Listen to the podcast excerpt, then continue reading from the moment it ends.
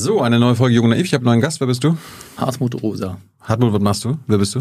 Ich, bin- also ich bin äh, Soziologe. Ich lehre äh, Soziologie an der Friedrich-Schiller-Uni Jena und habe auch so ein, ich leite ein äh, Max-Weber-Kolleg an der Uni Erfurt. Das ist so ein äh, sozial- und geisteswissenschaftliches, äh, interdisziplinäres Forschungsinstitut. Aha. Das heißt, ich beobachte Gesellschaft, ich beobachte, wie wir leben, auch wie ich selber lebe, was uns da antreibt, was uns äh, dazu bringt, Dinge zu tun, Dinge überhaupt zu tun, manchmal Sachen, die wir gar nicht wollen und manchmal machen wir Sachen nicht, obwohl wir sie wollen. Und dann versuche ich sowas wie einen Deutungsvorschlag zu entwickeln, wieso das so ist und das dann mit anderen Leuten zu diskutieren, indem ich es aufschreibe und indem ich es in allen möglichen Orten diskutiere, zum Beispiel heute mit dir. Warum interessiert dich das?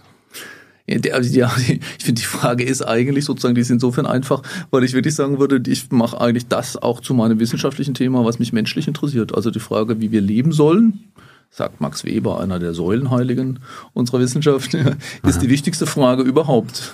Er bezieht sich da auf Tolstoi, aber da braucht man keine Tolstoi und niemand anderen. Die Frage stellt sich ja für uns alle, wie sollen wir eigentlich leben, was sollen wir tun und was ist dabei wichtig und wie kommen wir zu unseren Vorstellungen vom, vom guten Leben, die wir immer haben. Also ich meine, selbst wenn du in den Supermarkt gehst oder so und du kaufst das eine und lässt das andere liegen, das ist ja eine Vorstellung davon, was irgendwie gut ist, was wichtig ist, was dir Spaß macht. Und ich finde die Frage, was bringt mich eigentlich dazu, fand ich schon immer wahnsinnig spannend. Wie, wie hat dich das dazu gebracht, dass sich das interessiert? Also warum bist du das jetzt äh, geworden? Ja, ich meine, so, ich, das ist ja meistens nicht so, eine, so ein ganz, also es ist ja nicht so, dass du irgendwann einen Entschluss fasst, wobei, ist ganz witzig, mir hat meine Grundschullehrerin, äh, das, das ist wirklich interessant, die hat mir vor kurzem äh, eine, eine, eine Arbeit zugeschickt, so, äh, oder einen Auszug aus einer Arbeit, die ich geschrieben habe, als ich in der dritten Klasse war, weil wir waren deren ersten Klasse und die hat irgendwie unsere Sachen aufbewahrt und hat irgendwie damals gefragt, was, wie wir uns vorstellen, dass wir später mal leben werden. Dann habe ich hingeschrieben, ich werde Arzt oder Wissenschaftler. Finde ich jetzt ehrlich gesagt, ich fand es im Nachhinein überraschend, weil ich eigentlich aus ziemlich einfachen Verhältnissen, überhaupt nicht akademisch oder so stamme.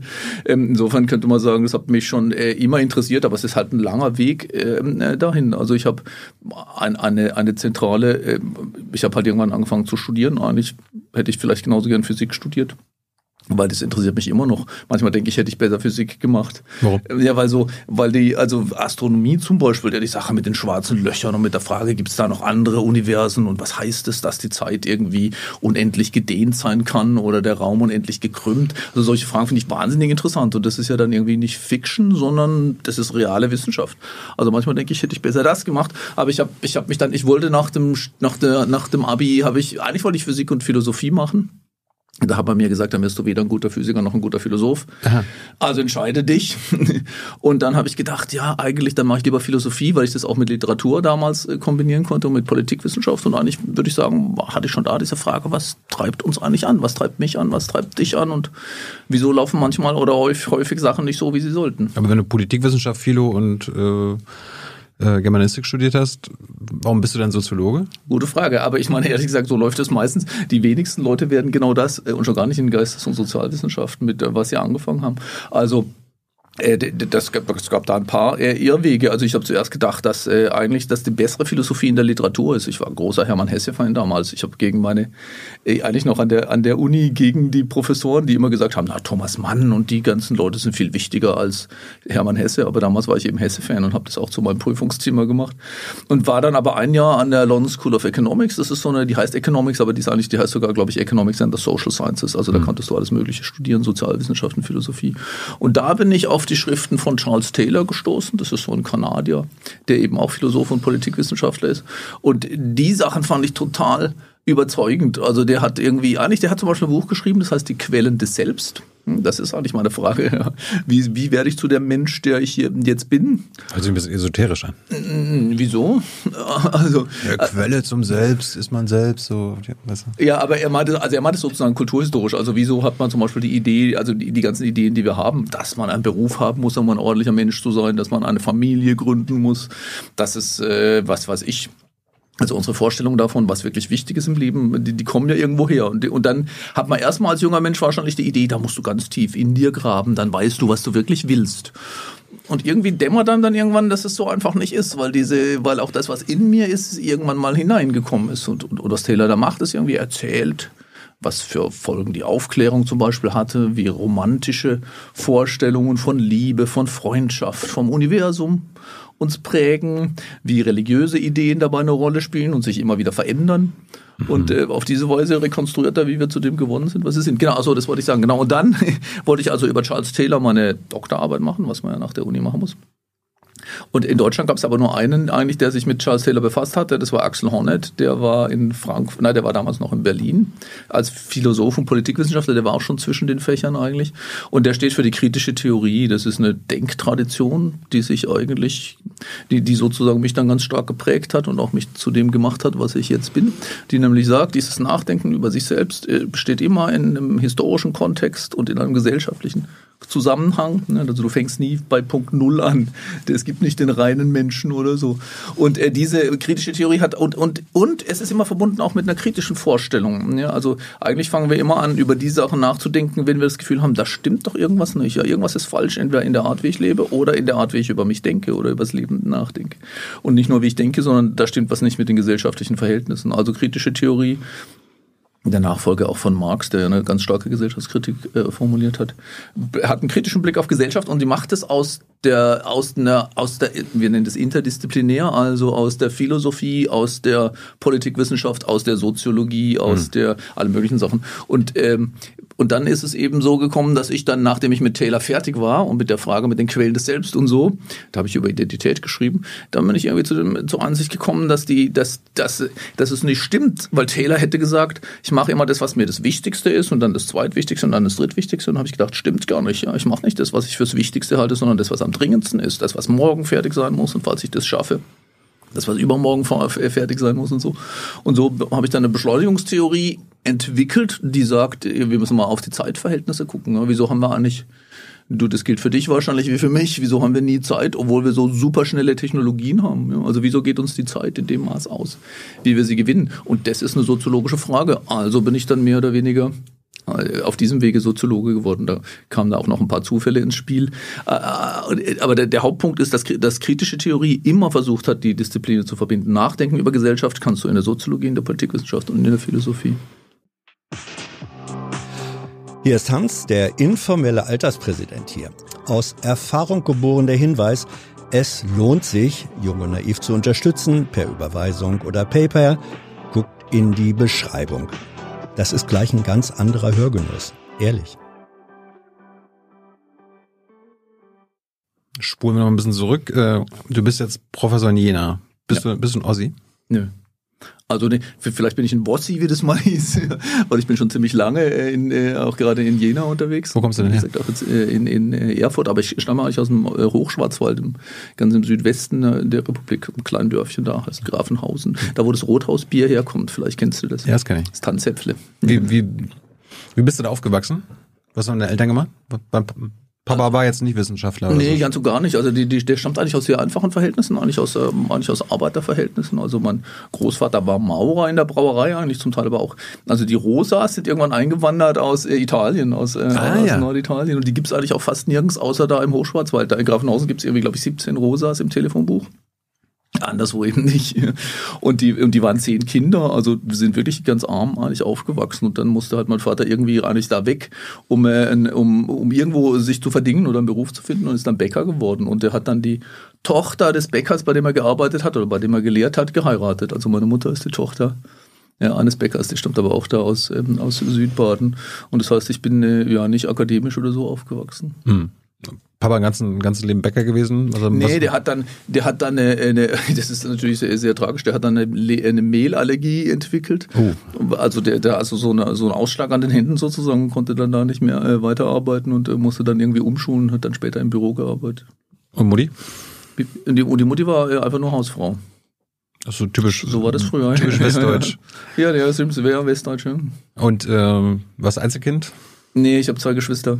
Was, was ältester oder jüngster? Was das mittlere, das be bekanntlich benachteiligte Sandwich-Kind. Wirklich? Ja, ja. Warst du benachteiligt? Jetzt Nö, im Nachhinein? Ich glaube, das kann man nicht sagen. Nee, so fühle ich mich nicht. Und äh, Schule, haben, haben Eltern Druck gemacht? Also Hartmut, mach, äh, streng dich an, dass du Abi machst? Oder war, war das damals nicht das Ziel? Doch, also, also das ist eigentlich ganz erstaunlich, obwohl die Eltern selber ja nicht jetzt akademische Bildung, auch mhm. nicht Abi oder sowas hatten, haben die da schon Wert drauf gelegt. Aber ich würde nicht sagen, dass sie da besonders äh, großen Druck ausgeübt haben. Also es war ihnen schon irgendwie wichtig und also was man weiß sozusagen als der Soziologie von Bourdieu, natürlich spielt es eine große Rolle, wenn also wenn Eltern irgendwie sagen, äh, lass es mit dem Abi, ja, so sowas brauchen wir hier nicht, dann hast du es natürlich schlecht. Also du musst so, in die Bäckerei kommen. So, ja, das so hatte ich da, also so hatte ich es nicht. Die haben wirklich auf Bildung einen großen Wert gelegt. Aber hast du nebenbei irgendwie dann gejobbt als, als Kind, Jugendliche beim Papa oder Habe so? ich dann auch gemacht, nicht beim, ja doch beim Papa habe ich dann auch mal gejobbt, aber nicht in der Bäckerei, weil wie gesagt, der dann Allergie, äh, eine Allergie gekriegt hat. Aber in der, der hat in der Textilfabrik dann gearbeitet, äh, Laufenmühle hieß die. Mhm. Aber ich habe zum Beispiel auch in der Papierfabrik mal äh, auch Nachtschichten gemacht und so, war ganz Was hast du da gemacht?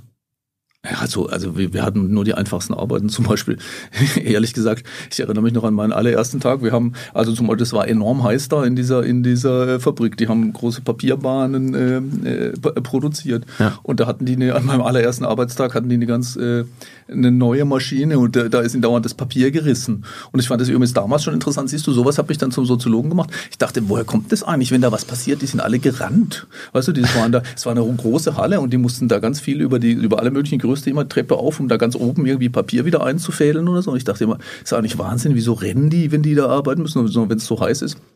Und irgendwann spät nachts dann lief die Maschine wieder und die hatten sich dann alle sozusagen zurückgezogen und haben gesagt, na mach du mal da unter der Maschine äh, die, die Papierfetzen weg, die da überall lagen, weil da, da lag halt überall das Zeugs rum. Also bin ich dann mit dem Besen los. Leider bin ich mit dem Besenstiel in die Papierbahn gekommen, zack, und alles ist wieder zusammengerissen. Also war das dann eine riesige Folge, weil dann reißt das Papier an allen Ecken rund um die Maschine rum.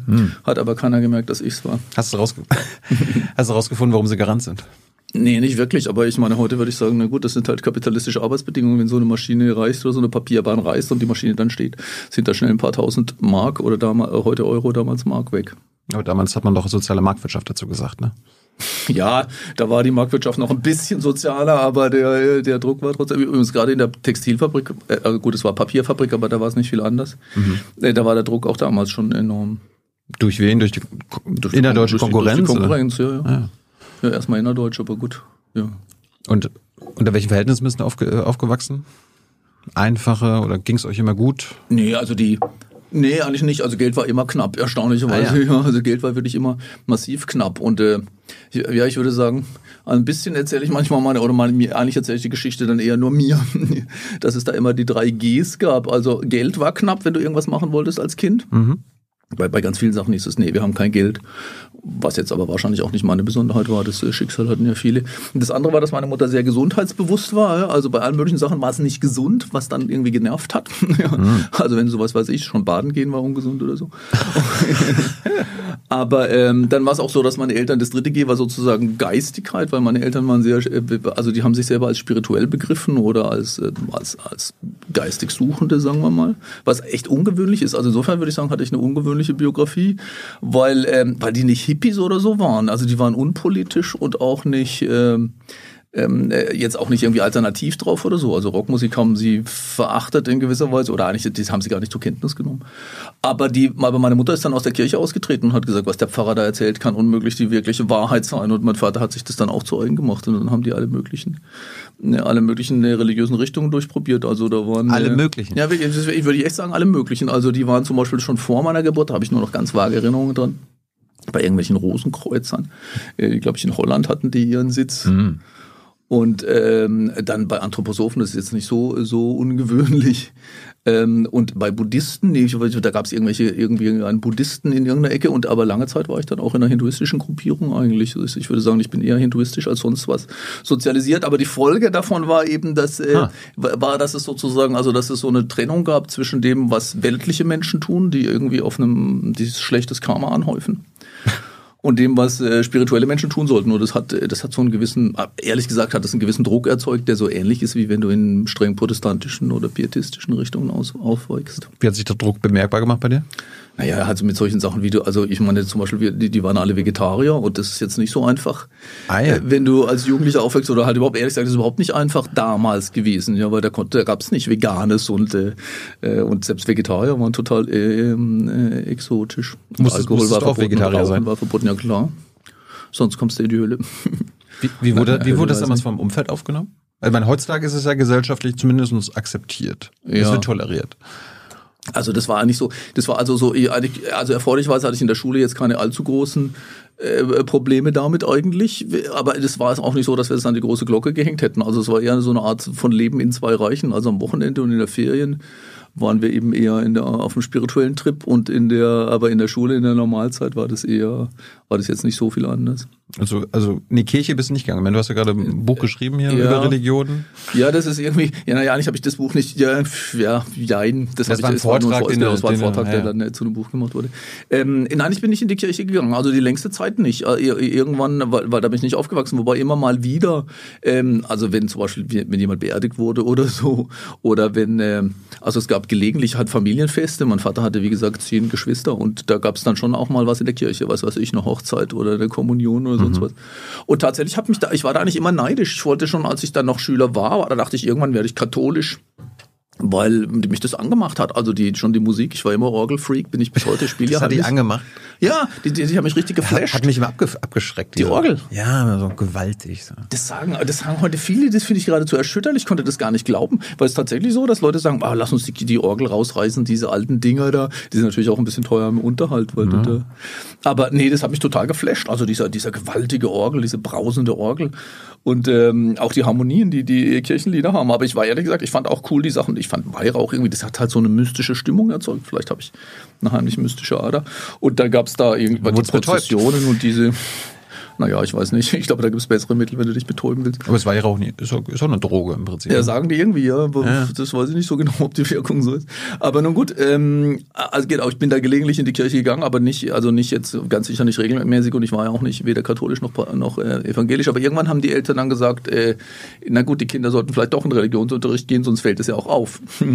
Aha. Oder ist auch nicht gut für sie. Also die waren jetzt nicht, äh, nicht total äh, kirchenfeindlich. Und dann sind wir in Religi also wir drei Kinder in den äh, evangelischen Religionsunterricht gegangen. Hat jetzt aber keine besonders nachhaltige Wirkung erzeugt. Aber meine Schwester hat, hat sich dann konfirmieren lassen eigentlich und ich dann relativ bald auch. Und, Warum? Äh, ja, das, also so genau kann ich das ehrlich gesagt gar nicht mehr rekonstruieren. Also ich glaube, also ich glaube, bei meiner Schwester war es vermutlich einfach, weil es halt die, die, die Leute, mit denen sie da im evangelischen Religionsunterricht war und ihre Freundinnen auch getan hatten.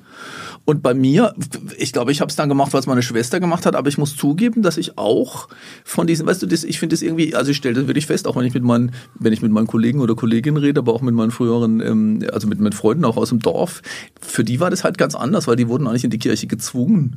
Und, äh, und die hatten halt diesen Druck, den ich in gewisser Weise auch hatte, aber halt nicht in die Kirche. Die hatten den in die Kirche und da entwickeln ganz viele totale, da will ich nie wieder hin. Ja, das habe ich irgendwie satt.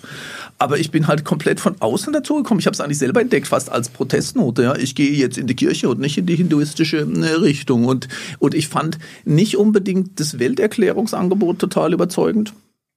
Was ja irgendwie, ich weiß ehrlich gesagt, ich würde sagen, die Christen, die ich kenne, würden das jetzt auch nicht. Also die Frage ist, was, was soll es denn heißen, wenn du sagst, du bist Christ? Ja, soll es jetzt irgendwie heißen, dass du glaubst, dass die Eva aus der Rippe vom Adam gemacht wurde? Das ist doch irgendwie Quatsch. Das würde kein Mensch. Ja, oder irgendwie ein Mann im Himmel. Ja, aber an glaubst du an einen Mann im Himmel? Also das tut eigentlich auch keiner. Also ich weiß gar nicht. Also was ich sagen will, ist, ich fand es jetzt nicht, dass es eine Welterklärung ist, die ich super plausibel finde, aber die Praktiken, die die da haben. Also das fängt ehrlich gesagt schon mit dem Gebet an, ja, weil ich finde, beten ist eine ganz bestimmte Haltung, ne, wo du das Innere irgendwie mit dem Äußeren versuchst in, in eine Verbindung zu bringen. Oder auch du, ich erinnere mich nämlich, weil du gefragt hast, ob ich in die Kirche gegangen bin, als ich mal als Kind in der Kirche war. Ich kann dir echt beim besten Willen nicht sagen, bei welcher Gelegenheit. Ich glaube, es war ein katholischer Gottesdienst, vielleicht Beerdigung oder sonst was. Da hatten, und es war nämlich sogar eine Frau, das heißt, kann nicht die Pfarrer, der Pfarrer, das kann die Pfarrerin kann es ja nicht gewesen sein, weil die Katholiken keinen Pfarrer haben, aber irgendwie so eine Vorbildrin oder so, die hat gesagt, in so einer Art Gebet, Herr, du sagst Ja zu mir, wenn alles Nein sagt. Ne, Und als Schüler hast du natürlich jede Menge Sorgen und also das Gefühl, dass vielleicht alle Nein sagen könnten oder tun oder so, ist da ja allgegenwärtig, auch als Jugendlicher noch. Und ich fand diese Idee, da gibt's einer, der, der dich sozusagen existenziell bejaht oder ja sagt, das hat mich echt gefesselt. Und sogar auch die Idee, die Praxis des Abendmahls fand ich irgendwie cool. Weil ich würde, also heute würde ich sagen, kann ich dir das erklären.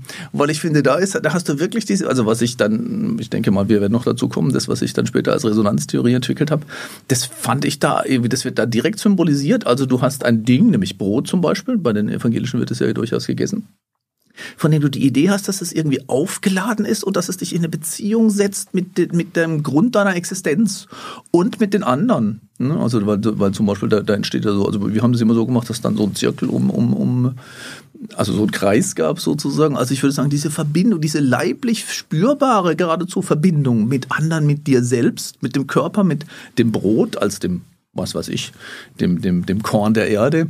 Und mit dem Himmel, das fand ich einfach cool als, als eine Form von Praxis und von Erfahrung. Und ich habe mir ehrlich gesagt nie Gedanken gemacht, also was ich jetzt von dem Kognitiven übernehmen soll, also die Sünde und die Hölle und äh, die Wiederkehr Christi und so, da würde ich ehrlich gesagt sagen, das alles interessiert mich gar nicht. Also jedenfalls nicht sonderlich. Und da, da habe ich auch nicht das Gefühl, dass es das eine besonders überzeugende Welterklärung ist. Ich glaube, das kommt aus der Sache, was ich vorhin mit der Physik gesagt habe. Ich glaube, es gibt keine überzeugende Welterklärung. Also wenn du wirklich fragst, wieso gibt's Menschen, wieso gibt's etwas eher als nix, kriegst du keine vernünftige Antwort drauf. Hat mich gerade ein bisschen erinnert an mein, meine Erfahrung mit Kirche. Ich komme ja aus dem Osten, mhm. hatte so 15 Jahre lang nichts mit Kirche und so zu tun. Und dann bin ich, habe ich einen Austausch ja in Texas gemacht. Cool. Und dann äh, haben mich meine Gasteltern in die Kirche geschleppt. Und ich fand es am Anfang immer verstörend. Ja. Äh, aber irgendwie fand ich es dann faszinierend, nicht was die denn da gepredigt haben ja. oder was wir dann in der Bibel gelesen haben, aber dieses Gemeinschaftsgefühl, ja. beziehungsweise am Ende wurde dann so gemeinsam gesungen und dann so komisch äh, so zu Gott geredet, so in Englisch sagt man so Speaking in Tongue. Also ja, ja, ja. aber das hat schon was auch komisches. Es hat was komisches, aber trotzdem faszinierend. Ja, ja, und seitdem nein, fasziniert mich das Religiöse, ohne dass mhm. ich jemals selber äh, vom Nichtglauben abfallen würde. Ja, nee, der verstehe ich ja. Aber das ist, das ist wirklich ähnlich, würde ich, würde ich echt auch sagen. Wobei, wobei ich manchmal so evangelikale Sachen finde ich manchmal noch bis heute ganz schön verstörend. Ja, es sind viele, viele verstörende Sachen dabei. Aber musstest du bei der Konfirmation dann so bibelfest sein und sowas? Also haben sie einen Bibeltest gemacht oder so? Nee, das war ziemlich harmlos eigentlich. Also wir, ich meine, ehrlich gesagt, du hattest das Zeug ja auch schon im Religionsunterricht. Also wir was wir schon können mussten, war das Glaubensbekenntnis, uns Vater unser, glaube ich. Hm. Das musstest du halt können. Ähm, viel mehr eigentlich nicht. Ich kann mich nur noch vage dran erinnern. Also ich meine, wir hatten, glaube ich, schon so irgendwie Gespräche oder so. Also wir hatten halt, Konfirmation war ja eigentlich, äh, also da gab es Unterricht vorher und das waren aber eigentlich, das waren halt so Grunddiskussionen über alle möglichen Lebensfragen und das fand ich jetzt weder besonders anstrengend noch besonders verstörend oder so. Also Bibelfestigkeit hatte heute ja kaum einer mehr. Ganz bestimmt nicht die evangelischen Konfirmanden. Ja, das hat mich eher später interessiert. Also wenn du Max Weber liest, den ich super interessant finde, also die ähm, äh, vor ihm eines der bekanntesten äh, Sachen ist protestantische Ethik und der Geist des Kapitalismus. Da kommst du auf ganz viele äh, interessante Sachen, wo halt wo du siehst, wo du siehst, wie Bibelsprüche mit auch mit wirtschaftlichem Handeln und äh, bis sogar mit der Veränderung wirtschaftlichen Handelns in, in Zusammenhang stehen. Hm. Mich hatte dann am Ende immer dieses Über Übernatürliche genervt, ne? Also ein übernatürliches, Wesen, ja, übernatürliches Wesen im, im Himmel, also Gott, ja. die, die Idee von Gott? War, war für mich immer so, wer will an Gott, also wer an Gott glauben will, der wünscht sich ein Sklave zu sein, also sein Sklave. Das finde ich ganz komisch, sagt mein Patenkind zum Beispiel auch immer, aber es ist überhaupt nicht meine Wahrnehmung, weil ich streite mich immer, ich habe irgendwie, ist ganz witzig, weil ich ja überhaupt nicht christlich war eigentlich, aber ich habe einen Schulkameraden, der eigentlich der evangelische Pfarrer in gewisser Weise sogar geworden ist oder ausgebildet worden ist. Und der, der dem geht's wie dir, ja, im Prinzip will der keinen Gott mehr haben oder so, der ist eher buddhistisch unterwegs in gewisser Weise. Und ich sage irgendwie gerade, ich finde das irgendwie cool, also sozusagen, weil, also ich meine, ich meine, Gott wird ja auch irgendwie als Vater gesehen, ja. Also ja. so einer, der irgendwie so gütig über dir wacht. Ja, also das ist ja irgendwie so, so, so dieses Bild. Das finde ich äh, super attraktiv, ohne dass ich jetzt sagen würde, also ich, ich habe nie das Gefühl, das ist ein Sklavenverhältnis. Ich meine, du bist doch als Kind nicht Sklave deiner Eltern, also gut, ein bisschen vielleicht schon. Ja, aber es ist, glaube ich, was anderes, ein äh, Kind zu sein, als irgendwie von einem allmächtigen Wesen kontrolliert werden zu können, wenn er, wenn er oder sie das will. Warum, warum denken wir eigentlich immer an, an einen Mann? Ja, das würde ich gar nicht. Also das würde ich irgendwie gar nicht, wobei ich sage, ich finde wirklich, also hier bei Martin, als ich die Resonanztheorie geschrieben, geschrieben habe, bin ich dann irgendwann, das war das mein, mein Hauptbuch oder mein bisher übrigens Hauptbuch, äh, auf Martin Buber gestoßen, der irgendwie sagt, so eine, eine Ich-Du-Beziehung ist ganz wichtig und das ist schon so. Also erstens natürlich zu anderen Menschen haben wir die, aber ehrlich gesagt haben wir die ja auch zu uns selbst. Also wahrscheinlich machst du das auch. Ich, ich glaube, das machen alle Menschen. Wir reden mit uns in Du. Ja, wieso bist du jetzt schon wieder so? Wieso bist du so spät aufgestanden? Wieso bist du nicht fleißiger? So reden wir immer mit uns selber. Man müsste sich mal selbst siezen, ne? Ja, wieso sind sie so? Hey Jung, warum sind sie schon wieder so müde? Ja, und deshalb glaube ich, ich glaube schon, dass das irgendwie stimmt. Für Menschen, die haben so eine Ich-Du-Beziehung und ich finde die Vorstellung, ich würde fast sagen, die Erfahrung, so eine Ich-Du-Beziehung zum Universum zu haben, ja, also zum Urgrund meiner Existenz, fand ich immer ein super schöner Gedanke, den ich irgendwie ungern äh, guck mal, guck mal, es gibt äh, zum Beispiel, was mich immer, ich keine Ahnung, ich habe, eigentlich bin ich schon lange am überlegen, wo, woher das genau kommt. Siehst du, wenn du mich fragst, wieso bin ich das, weil es mich interessiert. Also mhm. wieso bin ich Soziologe geworden? Das interessiert mich soziologisch gibt diesen aaronitischen Segen, der die in der evangelischen Kirche, jedenfalls bei uns im Süden, immer am Ende gesprochen wird. Äh, wo, wo es heißt, der Herr segne und behüte euch, der Herr lasse sein Angesicht leuchten über euch und sei euch gnädig, der Herr hebe sein Angesicht auf euch und gebe euch seinen Frieden. Und diese Vorstellung, weißt du, dass da jetzt irgendwo, dass da eigentlich ein Angesicht da ist, ja, ob das jetzt männlich oder weiblich ist, ist mir dann ziemlich egal, das habe ich mir ehrlich gesagt auch noch gar nicht vorgestellt. Hm. Finde ich einfach, da, darum geht es mir, wenn ich sage, ich will eine Soziologie der Weltbeziehung betreiben, da liegt irgendwas, so eine Art existenzieller Rückversicherung drin, bei der die, die es ganz schwer herzustellen ist, wenn ich mir das unpersönlich denke. Hm. Was aber überhaupt nicht heißt, also ich will überhaupt nicht sagen, da gibt's in irgendeiner Form einen, also da gibt's weder einen Mann noch eine Frau da oben, so viel ist ja sicher. ja. Und an Himmel und so weiter glaubst du auch nicht. Nee, Himmel, ich weiß gar nicht, was das sein soll. Also da finde ich Gottfried Keller, da finde ich Gottfried Keller cool, der irgendwann mal sagte, Gott strahlt vor Weltlichkeit. Dem grünen, Heinrich, äh, grüner Heinrich, glaube ich, steht das in dem Roman. Ja. Und das habe ich mir echt zu eigen gemacht, auch gegen, gegen die Art, wie ich aufgewachsen bin, wo die, übrigens sowohl die Christen als auch die Hinduisten in dem Punkt haben immer einen Unterschied gemacht zwischen den Geistigen und der Welt, den Weltlichen. Ja, und das würde ich überhaupt nicht machen. Also für mich gilt Gottfried Keller, Gott strahlt vor Weltlichkeit. Da, da diskutiere ich manchmal auch mit den Theologen in Erfurt, der Max Weber-Kollege die auch dieses Problem hatten, weil für mich Gott Teil der Welt ist. Wo soll er denn sonst sein? Ja, in und, und durch und äh, und Gott ist auch nur, das ist ein, ein jämmerlicher Name für eine Idee. Und, die, und, und ich würde sagen, noch nicht mal für eine, für eine theoretische Idee, sondern für so eine Beziehungsidee, ja, dass am Grund meiner Existenz ein antwortendes Gegenüber liegt. Das finde ich, finde ich super. Aber weil du gerade Hinduismus angesprochen hast, die meisten Religionen sind ja nicht monotheistisch. Also dass ja, es da haben, nur einen ja. Gott gibt. Wie, wie ja. kannst, du, kannst du erklären, warum jetzt die Christen, Muslime und Juden an den einen glauben und die Hinduisten und so weiter nicht? Nee, also ich meine, erst so Effizienz oder was? ja, also ja, keine Ahnung. Also ich meine, ich bin ja nicht, ich bin kein Religi ich bin kein weder Theologe noch Religionstheoretiker. Ja, mich interessiert es allenfalls aus soziologischen Aspekten, wo man sich dann aber schon auch darüber Gedanken gemacht hat. Also da ist natürlich schon dieser Wunsch einer Vereinheitlichung. Und ähm, wobei ich sagen würde, es ist nicht so, mindestens den, den Hinduisten, die ich kennengelernt habe, die haben schon auch Einheitlichkeitsideen. Die haben natürlich erstmal eine Vielzahl an Göttern, also was weiß ich, Vishnu, Shiva, Brahman, aber die stehen halt halt für drei verschiedene Prinzipien. Ja. Mhm. Erhalter, Zerstörer, äh, Schöpfer zum Beispiel, was ich auch ziemlich attraktiv finde, ja, als drei. Und da personalisierst du die halt, weil du dazu besser eine, eine, eine Beziehung aufbauen kannst. Aber das gibt zum Beispiel auch, ich, was ich, was ich wirklich interessant finde, ist, äh, zum Beispiel im, im Hinduismus gibt es diese Idee, und die finde ich jetzt wieder sehr attraktiv. Äh, Omkara, das Universum ist Klang. Am Anfang war der Klang. Mhm. Da bist du schon bei so einer Resonanzidee eigentlich. Und da ist mir aufgefallen, äh, in, in, in, in der Bibel steht, am Anfang war das Wort. Und eigentlich würde ich sagen, die meinen beide das Gleiche, behaupte ich jedenfalls, Hobby, Hobby theologisch. Am Anfang war das gesprochene Wort, glaube ich. Am Anfang war der Ruf, na, das Angerufensein, das Gemeinsein, würde Peter Sloterdijk sagen, mhm. ist eine Art von, von existenzieller Grunderfahrung, die vielleicht allen Religionen zugrunde liegt und die eben so ein, ein Prinzip von Verbundenheit stiftet. Weil, weil du von das, das Beten angesprochen hattest, ich, ich habe es immer, bei Beten war bei mir so, oh, es, es, irgendwie, es, es passiert was Schreckliches, irgendwie eine Katastrophe und, dann, mhm. und dann kommen Leute an, also gerade in Amerika. So, und dann müssen sie beten. Ich bete für dich. Ja. Wo, wo, wo ich mir immer sagte, ja, äh, warum, warum hilfst du nicht? Ja, also, also, beten ist so, gut, das, das nützt ja niemandem. Ja, ich aber das, ja, also würde ich Außer auch sagen. einem selbst. Wobei gibt es zwar, äh, gibt irgendwie, aber da, da weiß ich auch nicht, ob man den trauen kann. Also eigentlich kannst du so gut wie keiner Statistik trauen, die du nicht selber gefälscht hast. Mhm. Weil es gibt äh, Untersuchungen, die behaupten, es hat, man kann da irgendwie einen Effekt zeigen oder so, aber ich wäre auch skeptisch. Ich wüsste auch nicht, wie das gehen soll und das interessiert mich auch nicht sonderlich. Ich würde sagen, äh, der Punkt vom Beten, wenn du Beten irgendwie funktional machst, also bitte lieber Gott, mach das, was weiß ich, ähm, dass mein Feind den Kürzern zieht oder so. oder dass ich, also da, da sehe ich wenig Sinn drin und das, das würde ich auch nicht machen. Also für, aber für mich ist Beten sozusagen sozusagen der, der Moment oder die, die Praxis, die habe ich wirklich soziologisch eigentlich versucht zu untersuchen. Weil, der, weil eigentlich bin ich über die Frage gestolpert, ob sich jemand, der betet, eigentlich nach innen oder nach außen wendet. Und da meine ja. ich jetzt nicht beten im Sinne von bitte hilf dem Tilo oder so, äh, sondern wenn, wenn du irgendwie versuchst, dich an einen Gott zu wenden. Ja? Also wenn du so, es gibt ja sehr viele religiöse Praktiken, auch Beschreibungen, auch, auch mystische oder so. Und die interessante Frage ist doch, geht das Beten eigentlich nach innen oder nach außen? Und ich würde sagen, was da passiert ist, dass du so, dass du, dass du ich würde sagen, vielleicht gefühlsmäßig.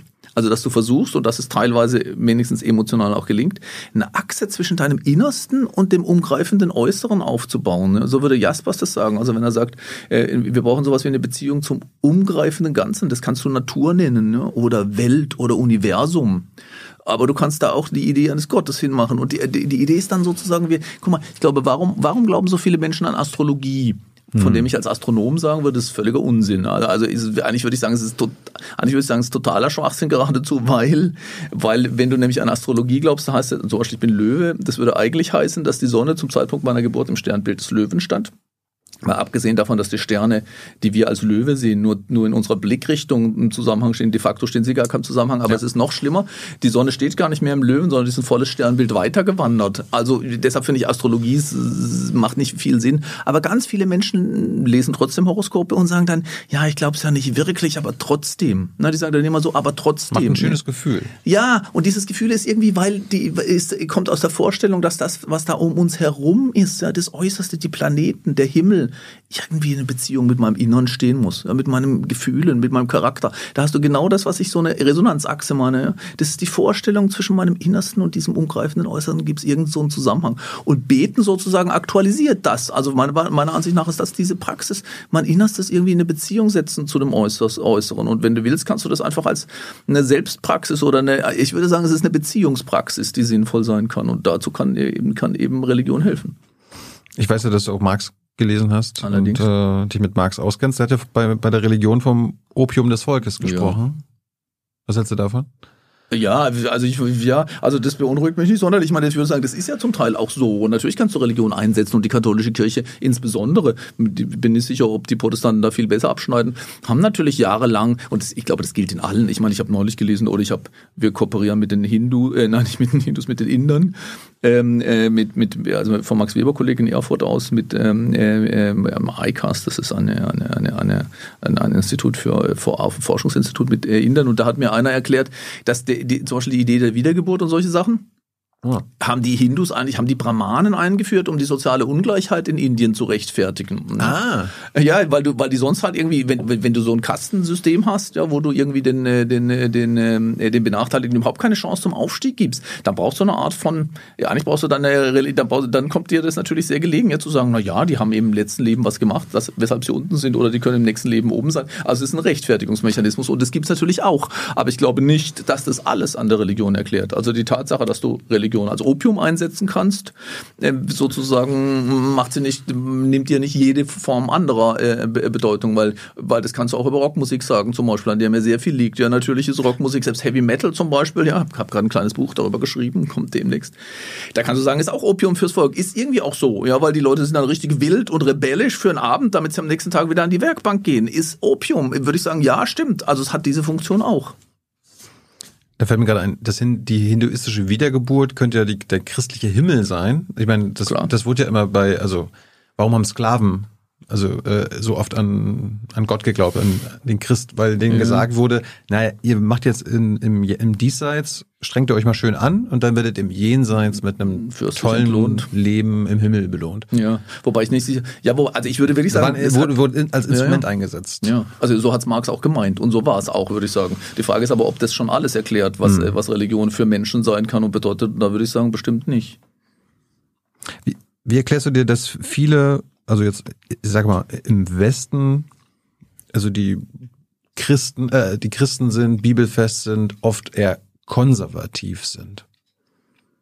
Ja, ja, also da müssen wir mal drüber nachdenken, ehrlich gesagt. Also wir müssen wir drüber nachdenken, ob das, also es ist ganz sicher nicht notwendig so. Ja? Du findest nee. auch sehr viele, äh, also du findest auch sehr progressive Ideen unter, ähm, unter, äh, unter Christen. Aber du hast recht. Also äh, es gibt da eine, es gibt da eine konservative Grundströmung, ne?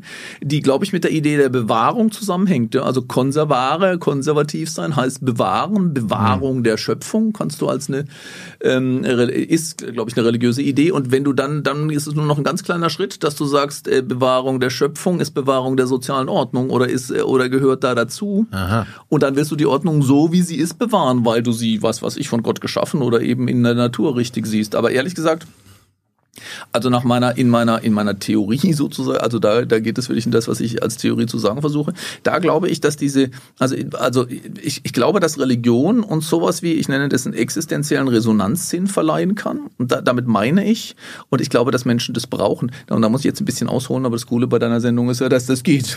Ja. Also ich glaube, dass wir alle, du und ich und äh, auch alle, fast alle, also wir alle ist immer gefährlich, aber ich würde sagen, fast alle Menschen ja, kennen zwei existenzielle Erfahrungen. Ja. Die, die eine Erfahrung, die man auf keinen Fall leugnen darf, ist, äh, die des Verlassenseins, ja, dass du in einer brutalen Welt stehst, ja, in der du eigentlich ganz alleine bist. Existenzielle Einsamkeit, glaube ich, die kennen wir alle.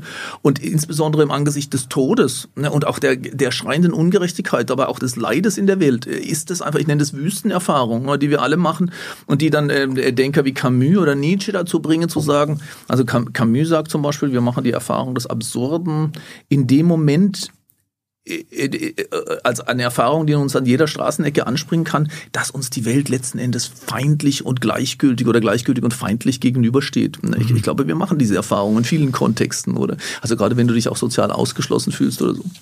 Aber dann haben wir auch diese Gegenerfahrung, äh, dass wir uns eben nicht abgeschnitten fühlen, sondern sozusagen verbunden oder getragen. Ne, das ist, was ich eine Antwortbeziehung zur, zur Welt nenne, dass du das Gefühl hast, die Welt ist irgendwie gütig. Also in Naturerfahrungen machen viele Menschen das, wenn sie in den Bergen sind. Oder manche gehen, eigentlich, wir kennen irgendwie die Berge, die Wüste, das Meer oder auch der Wald. Ja, die Deutschen gehen auf den Wald, wo du diese Erfahrung hast, dass wir verbunden sind mit dem Ganzen des Lebens oder der Natur, dass uns die irgendwie trägt und dass es schön ist und sogar, dann kannst du vielleicht sogar noch den negativen Seiten irgendwie, dann kannst du die noch bejahen. Ne?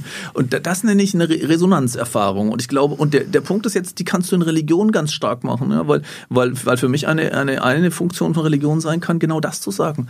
Also, und da findest du in der Bibel tatsächlich auch schöne Bilder dafür. Ja? Ich habe dich bei deinem Namen gerufen, du bist mein steht da zum Beispiel. Das kannst du jetzt so, das kannst du jetzt natürlich in dem Sinne, wie du das gesagt hast, wahrnehmen. Das verstehe ich schon. Also ich bin dein Sklave, ja, du bist mein Herr.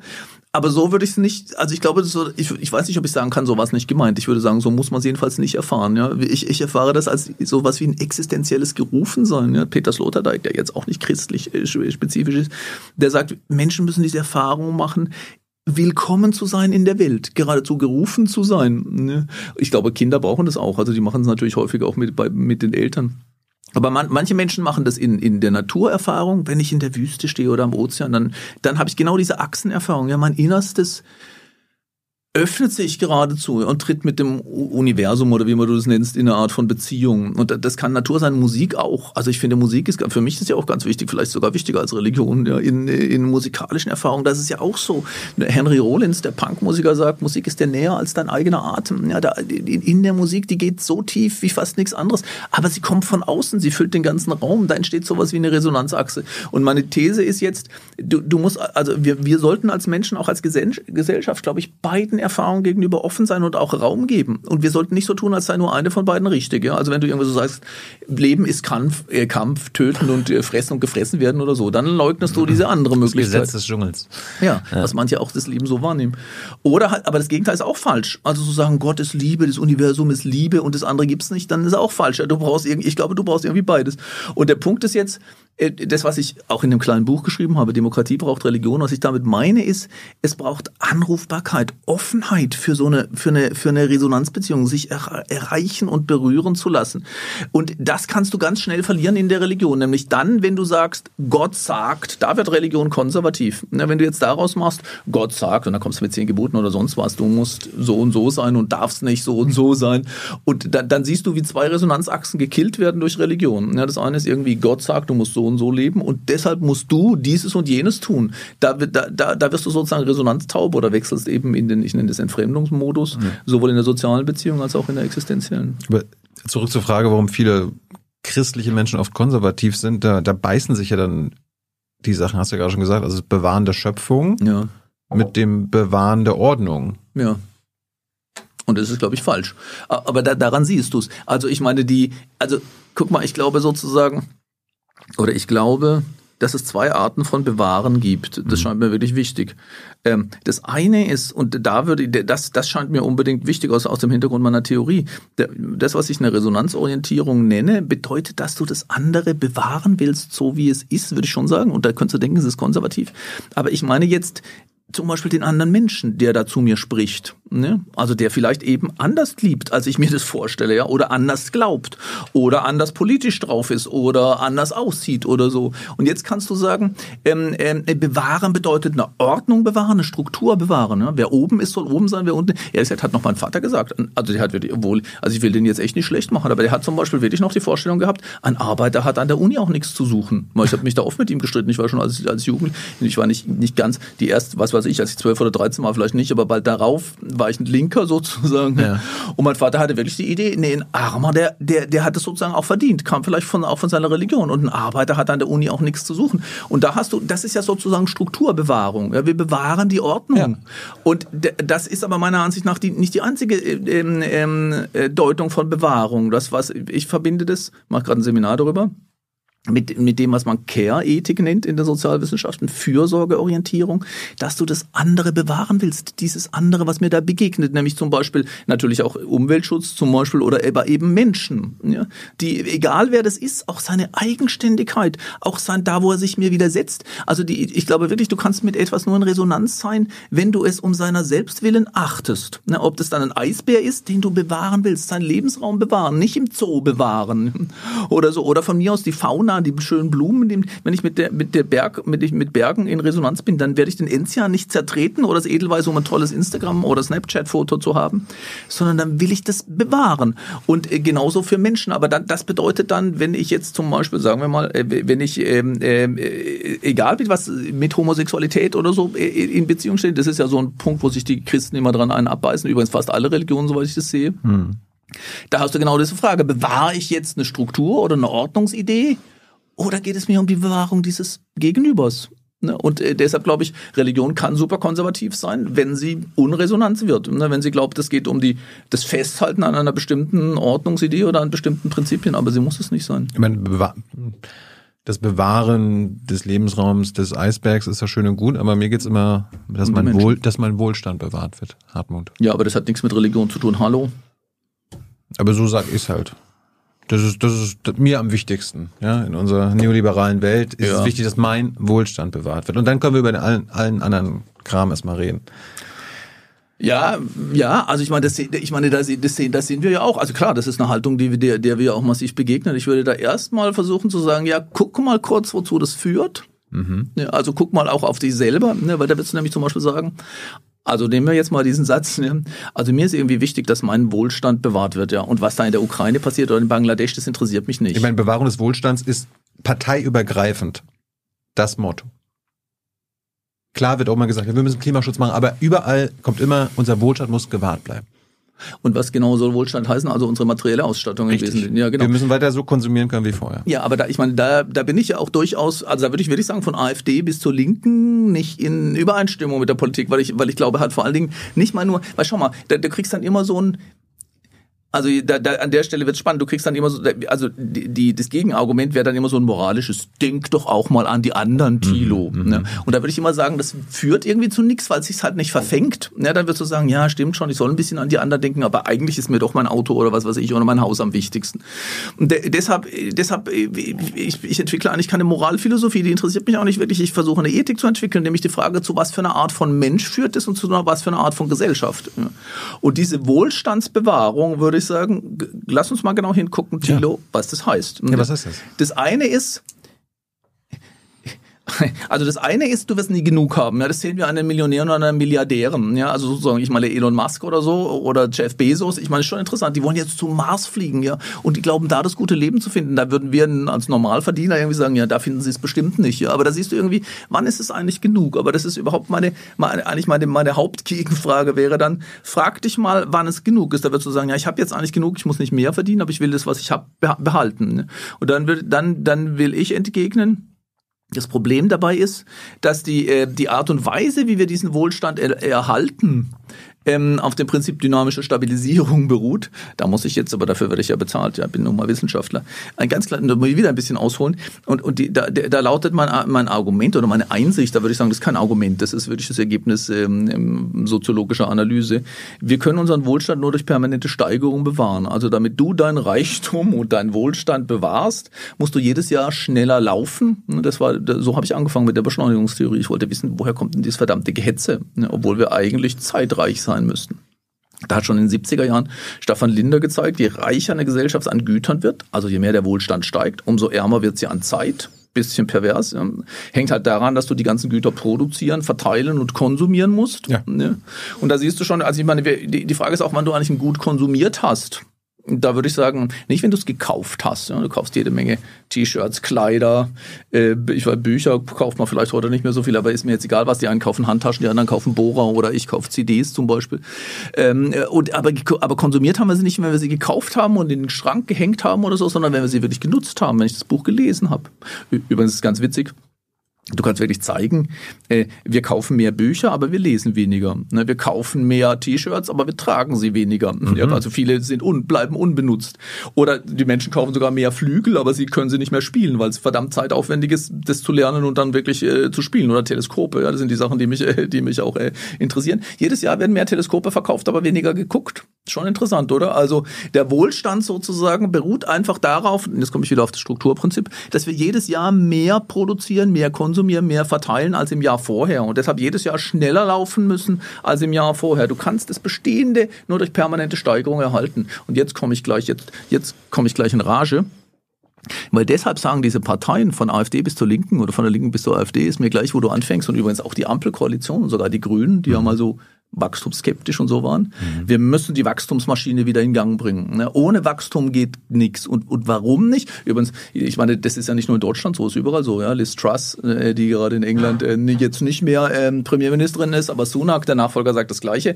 Growth, Growth, Growth, hat sie gesagt. Wachstum, Wachstum, Wachstum. Warum? Weil wir ohne dieses Wachstum unseren Wohlstand nicht erhalten können. Du kannst die Arbeitsplätze nicht erhalten, dann machen die Firmen zu, dann hast du weniger Staatshaushalt, kannst du die Pensionen und Renten nicht mehr zahlen, dann kannst du das Gesundheitssystem nicht mehr bezahlen, dann kannst du den Kulturbetrieb nicht mehr aufrechterhalten. Wir müssen jedes Jahr Wachstum generieren. So, jetzt frage ich dich aber, du willst Wohlstand, in welchem Bereich willst du denn wachsen? Mehr Autos pro Jahr. Findest du, das ist der Weg zum Glück? Und dann würde ich sogar fragen, wann wären es denn genug Autos? Wenn wir dreimal so viel verkaufen wie jetzt? Da wirst du vermutlich nicht ja sagen. Aber dann, ich würde es auch gerne Habeck fragen. Ne? Also da fragen wir mal Habeck, äh, Herr Habeck, Sie wollen doch Wachstum. Ja, wo genau sollen wir wachsen? In Autos? Da wird er sagen, nein. Ah, Lastwagen, Lastwagen wachsen ständig. Wird er auch nein sagen. Dann würde ich sagen, okay, dann guck mal, vor Corona war die am schnellsten wachsende Branche Flugzeuge, ja, die Flugindustrie. Und äh, wenn du die Manager von äh, Airbus oder Boeing sprichst, die mit leuchtenden Augen sagen, die was für ein Potenzial da noch ist im asiatischen Flugzeugmarkt. Also Herr Habeck, mehr Flugzeuge, wird er auch nein sagen. Aber es ist wirklich interessant, du kannst alle Sparten durchgehen. Da würde ich sagen, okay, dann mehr Computer und Smartphones, weil das ist ein Riesenbetrieb. Also wir sollen schneller die Smartphones wegschmeißen. Dein Wohlstand wird vermehrt, wenn du auf Smartphone, auf Apple, äh, wie heißt das Ding, iPhone 14, iPhone 15 hast. Jeder würde sagen, das ist irgendwie nicht so das Wahre, das macht nicht mal dein Leben besser, aber es, aber es macht ein großes ökologisches Problem, wie jeder weiß. Also wird wahrscheinlich Abeck sagen, nee, auch nicht Computer oder Smartphones. Also, wir könnten bauen. Ja, wir könnten mehr bauen, weil Bauindustrie ist verdammt wichtig, ist neben Autoindustrie eine andere Schlüsselindustrie. Also mehr Häuser. Ist aber auch Quatsch, weil die Zahl, die Quadratmeter, wir haben gar nicht zu wenig Wohnraum, das ist ein großes Märchen. Wir haben in den Ballungsräumen in Berlin zum Beispiel natürlich zu wenig bezahlbaren Wohnraum. Das ist richtig, auch weil es Spekulationsobjekte sind. Aber de facto haben wir immer mehr Quadratmeter pro Person. Ja, du hast riesige Gebiete in ostdeutschen Städten, aber überall auf dem Land, aus dem Schwarzwald, wo ich herkomme, ein leeres Bauernhaus am anderen. Wir haben schon jede Menge äh, Wohnraum, aber und Bauindustrie bedeutet Flächenversiegelung, ist eine ziemliche Katastrophe ökologisch, ist aber auch energetisch ein, ein, ein riesiges Problem. Wir haben gerade eine Energiekrise. Du brauchst für die Beheizung dieser großen Räume immer mehr Energie. Wachstum in der Bauindustrie ist auch keine gute Idee. Das würden die Grünen nicht befürworten. Dann frage ich dich, wo wollen sie denn noch wachsen? Nahrungsmittel, ja, das letzte das letzte Beispiel. Das Problem ist, gibt Hunger auf der Welt. 800 Millionen Menschen hungern, aber die können sich die Nahrungsmittel nicht leisten. Und trotzdem, jeder einzelne Nahrungsmittelkonzern versucht zu wachsen. Und die machen das, indem sie es Menschen verkaufen, die sowieso schon zu dick sind, weil die meisten von uns ähm, haben an Übergewicht, also jedenfalls durchschnittlich gesehen. Du musst die Menschen dazu bringen, zu, mehr zu essen. Und das machst du, indem du den Nahrungsmitteln Enzyme oder, oder äh, äh, Enzymbearbeitungsstoffe zusetzt, die dafür sorgen, dass das Sättigungssignal zwischen Magen und Hirn ausgeschaltet wird. Dann irrst du eben weiter, obwohl du längst genug hast. Das heißt Wachstum. Auf diese Weise willst du den Wohlstand erhalten. Thilo, willst du nicht nochmal drüber nachdenken, was wirklich ein gutes Leben ausmacht? Natürlich. Äh, aber du beschreibst ja gerade, wenn wir an der Wohlstandsbewahrung festhalten wollen, dann unterwerfen wir uns dem Wachstumszwang des Kapitalismus. Und gleichzeitig wissen wir, dass der Kapitalismus enden muss aufgrund des Energieverbrauchs, der einfach nicht nicht zu halten ist. Wir hatten jetzt gerade zuletzt Ulrike Herrmann und viele andere, sage ich mal, progressive Ökonominnen, die das ja auch beschreiben. Also es ist einfach, es muss zu Ende gehen und gleichzeitig will das zumindest die herrschende Politik gar nicht anerkennen, sondern sie sagen dann zumindest irgendwie grünes Wachstum, Hartmut. Ja, genau, das sagen die Aber dann. wachsen, wachsen muss weiter Ja, ja. sein. Ich weiß. Warum fällt Ihnen das so schwer, das anzuerkennen? Ja, das, also da weiß ich nicht, da würde ich fast sagen, also da muss man wirklich ein bisschen vorsichtig sein, ob jetzt Politiker direkt dafür schuld sind, ah, daran schuld sind. Ich meine, irgendwie schon. Ich, ich, ich will nicht schuld sagen, aber einfach ja. nur diese physikalische Ja. Wahrheit, Ja, ja. dass es dass ein Ende geben wird. Warum, warum geht man damit nicht um? Warum gehen wir damit nicht offen um, sodass wir uns dann anpassen können, beziehungsweise darauf rechtzeitig reagieren können und das nicht im Chaos endet? Weil ich habe halt Angst, irgendwann, Ich glaub, klar. ir- irgendwann kommt das Ende und dann endet das im Bürgerkrieg. und Also Chaos. ich meine, es ist halt schon so, dass wir tatsächlich, ich meine, Frederick Jameson sagt, dass das Erstaunliche an unserer Epoche ist, dass wir uns das Ende auf tausend Varianten aus, in tausend Varianten ausmalen können. Ja, also irgendwie Atomkrieg, Viren, ökonomischen Zusammenbruch, Krieg, äh, was weiß ich, was noch alles. Äh, aber keine Alternative zum gegenwärtigen Wachstumsregime oder zum gegenwärtigen Kapitalismus. Das ist schon absurd, weil, weil in der Regel kriegst du zu hören dann, ah, wenn du das kritisierst, dann bist du offensichtlich Kommunist, ja, willst du, willst du den Stalinismus als, zurückhaben. als ob es nur eine Alternative Das ist gibt. absurd, ne? oder? Ja. Ich das sage ich irgendwie, das sage ich tatsächlich immer, weil wenn du dir das überlegst, wie viele Lebensformen es gab bei den Inkas. Ich war gerade in Peru zum Beispiel, das ist super faszinierend. Bei den Mayas, bei den Azteken, bei den Babyloniern, bei den Ägyptern, bei den, es gibt Millionen von Lebensformen. Allerdings würde dir jemand von der FDP sagen, ja, und die waren auch alle unfrei. Ne, in dem Moment. das sagen die dann auch. Ähm, aber ich, ich würde bei der Diskussion eine Unterscheidung machen wollen. Also, also weil das eine ist irgendwie zu sagen, wir können nicht ewig wachsen. Ja, da, dann würde ich. Also im materiellen Sinne, also Ja. konsumieren. Ja, ich meine, da gibt es verschiedene Antworten darauf. Das eine ist, würdest du sagen, naja, aber lass uns doch so lange wachsen, wie es noch geht, könnte man sagen. In gewisser Weise würde ich sagen, erzeugt das ja geradezu die, das erzeugt halt so eine komische Motivation, wo du eigentlich denkst, ja, und das andere ist nämlich das Moralische, also das, wo du dann sagst, ja, eigentlich würde ich schon gern noch ein Auto mehr haben, ja, ich habe schon zwei oder weiß was ich, habe ich nicht, aber, aber, ähm, aber ich darf nicht. Da sind wir wieder bei dieser Moralfrage, ja. Ich finde, wenn die Moral sich sozusagen von der Lebensorientierung trennt, dann wird sie irgendwie wirkungslos. Und ich glaube, das siehst du bei uns in der Gesellschaft, ja. Alle möglichen Leute schwören sich, nächstes Jahr lasse ich es ein bisschen langsamer angehen, ja, und dann laufen sie eben doch schneller. Und alle, alle sagen, ich meine, ich denke mir immer, wenn wir, wenn wir jetzt ähm, Aliens wären oder Archäologen aus der Zukunft, die unsere Gesellschaft untersuchen, dann würden die sagen, Mann, diese Gesellschaft hatte das unglaublichste ökologische Bewusstsein von allen Lebensformen, ja, die wir gerade diskutiert haben, die Aya, die Mayas und die Inkas und die Azteken, äh, die, die hatten das alle nicht. Aber wir schreiben in jede Schule, die Schule will nachhaltig sein, die Uni will nachhaltig sein, der Fernsehsender will nachhaltig sein, die Politik sagt immer, Nachhaltigkeit ist unser Ziel. Ja. Da würdest du doch sagen, ein wahnsinns ökologisches Bewusstsein hatten die noch nie. Aber leider schlägt es überhaupt nicht durch auf die Handlungsebene. Und wir würden eigentlich auch alle sagen, ja, eine gerechtere Welt wäre toll. Ja, bis wir unseren eigenen Lohn verhandeln oder so. Also was ich meine ist, Unsere moralischen Vorstellungen haben sich offensichtlich, radikal getrennt von unserer, von unserer Lebensform. Und ähm, deshalb, deshalb glaube ich sozusagen, die, die moralische Einsicht wird, wird offenbar, reicht nicht, handlungswirksam zu werden. Ja, aber da, da, und darum kam ich ja mit der Ja, ich weiß. wissenschaftlichen Einsicht, die ja da ist. Naja, aber aus der wissenschaftlichen Ansicht folgt ein moralisches Gebot, nämlich wir sollten aufhören, bevor es zu spät ist. Genau. Ja, und dieses, Schaff, schaffen wir das? Also der Weg, auf Wenn den ja, ich versuche, ist halt zu sagen, weil ich bin noch nicht mal so sicher. Also ich meine, wenn du radikale, du weißt, also ich meine, du weißt eine, also ich teile diese Auffassung im Prinzip, aber eine Gegenantwort ist zu sagen, na ja, vielleicht äh, wir schließen neue äh, Rohstoffressourcen. Ich meine, man muss da ein bisschen vorsichtig sein, weil ich weiß noch, als wir angefangen haben in Jena, wir hatten ein Postwachstumskolleg, das genau auf dieser Ansicht, auf dieser Einsicht auch basierte. Damals war der Slogan Peak Oil, Peak Soil, Peak Everything. Ja, also alles geht uns aus. Da stellen wir jetzt fest, hm, nicht so schnell und nicht so einfach. Ja, das Öl geht uns gar nicht aus, weil wir sollten damit aufhören, bevor es uns ausgeht. Und, äh, und selbst der Säul, also Boden, dann können wir Maden essen oder so. Also, also was, ich, was ich sagen will ist, ich, und, und außerdem, ich meine, auch die Sache mit der Energie ist natürlich problematisch. Ich, ich, ich meine, mit, ähm, äh, wie hieß der, glaube ich, äh, so ein Ökonom, Ceausescu Rögen, der hat nämlich dieses Argument auch schon immer stark gemacht, das ist One Planet, ja. Also die Energie ist endlich, wenn die fossilen Energien alle sind, dann sind sie alle. Aber jetzt können wir wahrscheinlich wirklich Wasserstoff, äh, mit Wasserstoff sozusagen äh, operieren und natürlich Solarenergien und Windenergien nutzen und vielleicht geht's uns gar nicht so schnell aus. Deshalb, deshalb ist meine Hoffnung. Aber, aber selbst das ist ja auch endlich. Also die Fläche für diese Ja. Windräder und äh, Solarpanels, selbst das ist ja endlich. Also ich, ich, ich mir dir zu, aber vor allen Dingen, also vor allen Dingen stehe ich halt auf der Auffassung, stehe ich, oder, oder laute meine Auffassung, es wäre auch gar nicht wünschenswert, Ja, das Leben wird doch nicht besser dadurch. Es wird, es ist, man kann sich schon darüber streiten, ob es durch Computer wirklich besser geworden ist. Ich würde sagen, in manchen Bereichen schon. Ja, aber so durch noch mehr Autos und durch noch mehr Wohnfläche genau. wird es nicht besser. Deshalb will ich gar nicht darauf warten, bis der Planet alle ist. Obwohl ich dir zustimme. Ja, wir haben ein, natürlich haben wir ein riesiges ökologisches Problem, gar keine Frage. Aber ich möchte gerne die Motivationsstrukturen ändern. Also verstehst du? Also sozusagen, ich will sagen, wir sollten das gar nicht mehr wollen. Und zwar nicht weißt du, also ich möchte weg von einer Haltung, wo wir denken, eigentlich würde ich ja gerne noch viel mehr fliegen und noch viel mehr essen und noch viel mehr Autos haben und meine T-Shirts noch schneller wechseln und jeden Tag ein neues Handy haben. Ja. Das ist doch Quatsch, würde ich sagen. Wir sollten weg von dieser Idee, eigentlich will ich, ich darf nur nicht. Und, und, und, und die, der Weg, auf dem ich das versuche, ist zu sagen, schau mal, wie sind denn die Menschen drauf? Ja, es gibt diese Beobachtung, wo man echt vorsichtig sein muss. Und ich will auch wirklich vorsichtig sein. Und übrigens, das ist mir ganz wichtig bei allem, was ich sage. Ich möchte nicht sagen, ich als Wissenschaftler weiß es. Ja, ich, ich, ich gebe überhaupt kein Wissen von mir, sondern Deutungsvorschläge nach ja. den besten mir Möglichkeiten. Und die können immer auch falsch sein. Da geht es immer auf Fallstrecke. Aber es gibt viele Beobachtungen, die sagen, komisch, wenn du nach Europa kommst, in die Zentren des Reichtums oder auch nach New York, da siehst du so viele gehetzte Menschen und mürrische Gesichter ja, und gigantische Burnout-Raten. Und in irgendwelchen einfachen Gegenden, natürlich ist da das Leben nicht schön. Ich weiß, also da kriegst du gleich den Vorwurf des, des, der nostalgischen Verklärung und so. Ich wollte schon immer mal dazu wirklich ein Untersuchungsprojekt machen. Aber ich würde sagen, es ist nicht so klar, ob Lebensqualität durch permanente Reichtumssteigerung wirklich steigt. Aber was anderes scheint mir klar zu sein.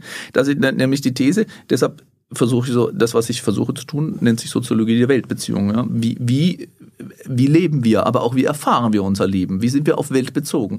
Und meine These ist, dass wir in diesen Wachstumslogik, ja, permanente Steigerung, also immer, immer wachsen, ja, immer innovieren auch. Ich meine, guck mal, wir haben ein Mantra übrigens von rechts bis links, dass Disruption toll ist. Ich habe mich immer gefragt, wie konnte denn das passieren? Ja, Disruption heißt ja irgendwie totaler Bruch. Und ich weiß nicht, wieso ein Bruch in irgendetwas per se gut sein soll. Ich meine, alle Ökonomen, alle Start-ups Menschen, ja, Jugendliche träumen davon, Disruption zu verursachen, ist eigentlich ziemlich pervers. Ja, die Idee ist, du kommst mit was Neuem, was nur du hast, und dann müssen alle dieses Neue machen, und dann hast du gigantische Wachstumschancen. Ja. Aber ähm, das ist kreative Zerstörung, ist doch. Ist kreative Zerstörung. Ja, schon, Peter, hast du völlig recht. Ja, da hast du recht. Genau, das ist so eine Idee. Aber was ich, also was ich behaupte, ist folgendes.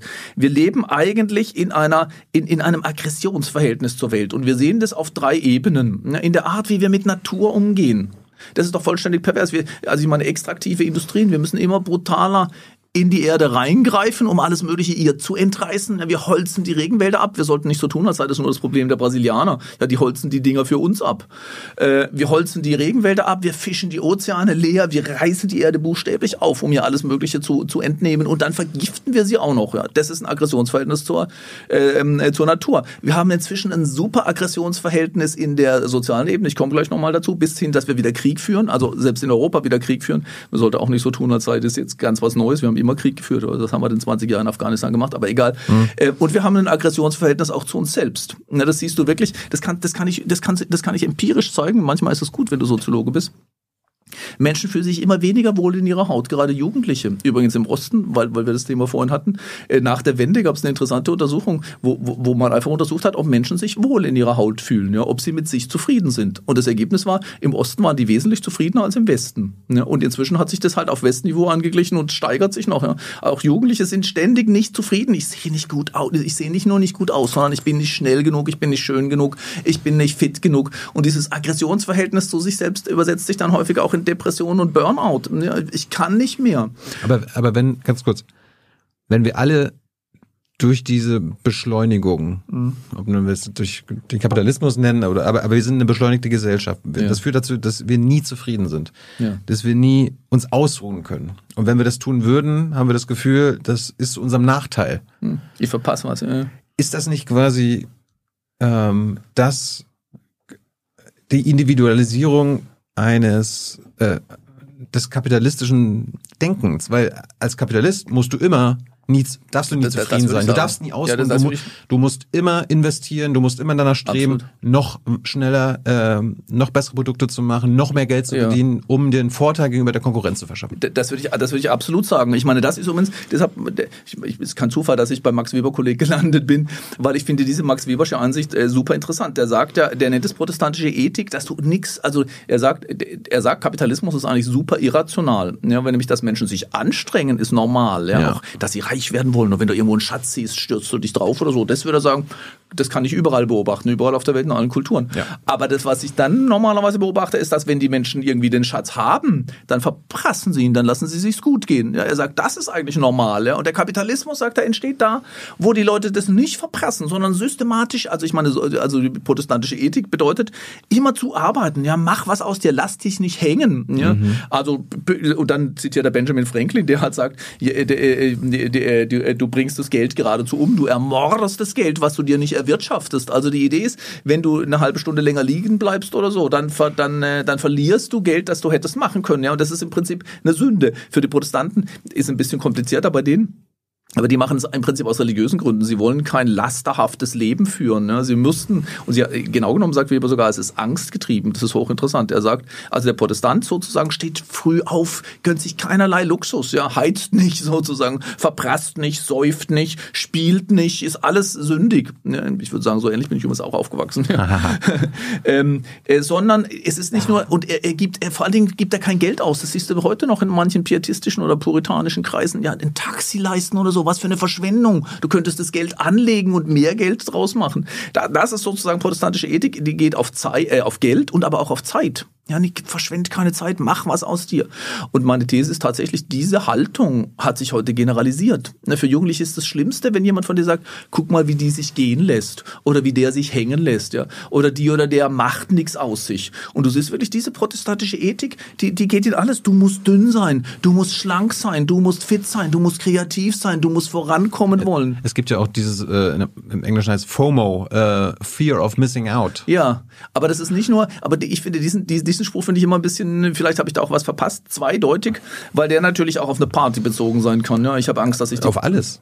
Ja, im Prinzip, äh, also eigentlich würde ich auch das noch sagen. Ja, also du musst sogar noch rationalisieren, also ökonomisieren, dass du auch wirklich auf der besten Party bist, ja, dass du auch wirklich zum richtigen Moment kommst und da auch die besten Leute abschleppst oder was weiß ich, mhm. die besten Drinks kriegst. Also diese systematische, so das sagt, auch das sagt Weber, ja, also sagen die Systematisierung der Lebensführung darauf hin, dass du nirgendwo was verpasst. Ja, das ist protestantische Ethik. Und der Witz ist, muss ich jetzt unbedingt noch sagen, der Punkt ist, dass er sagt, das beruht eigentlich auf einer Haltung der Lebensverneinung oder der Weltverneinung. Mhm. Ja, weil, weil du dir eben den Luxus nicht gönnst, mit dir nie zufrieden bist, weil du immer noch mehr rausholen willst. Ja, das ist nicht Lebensbejahung im Sinne von, eigentlich ist es überhaupt kein gutes Leben. Es ist das genaue Gegenteil davon. Immer in der Hoffnung, dass du damit was akkumulierst, Kapital oder sonst was, was dir später irgendwann mal irgendwie zugutekommt.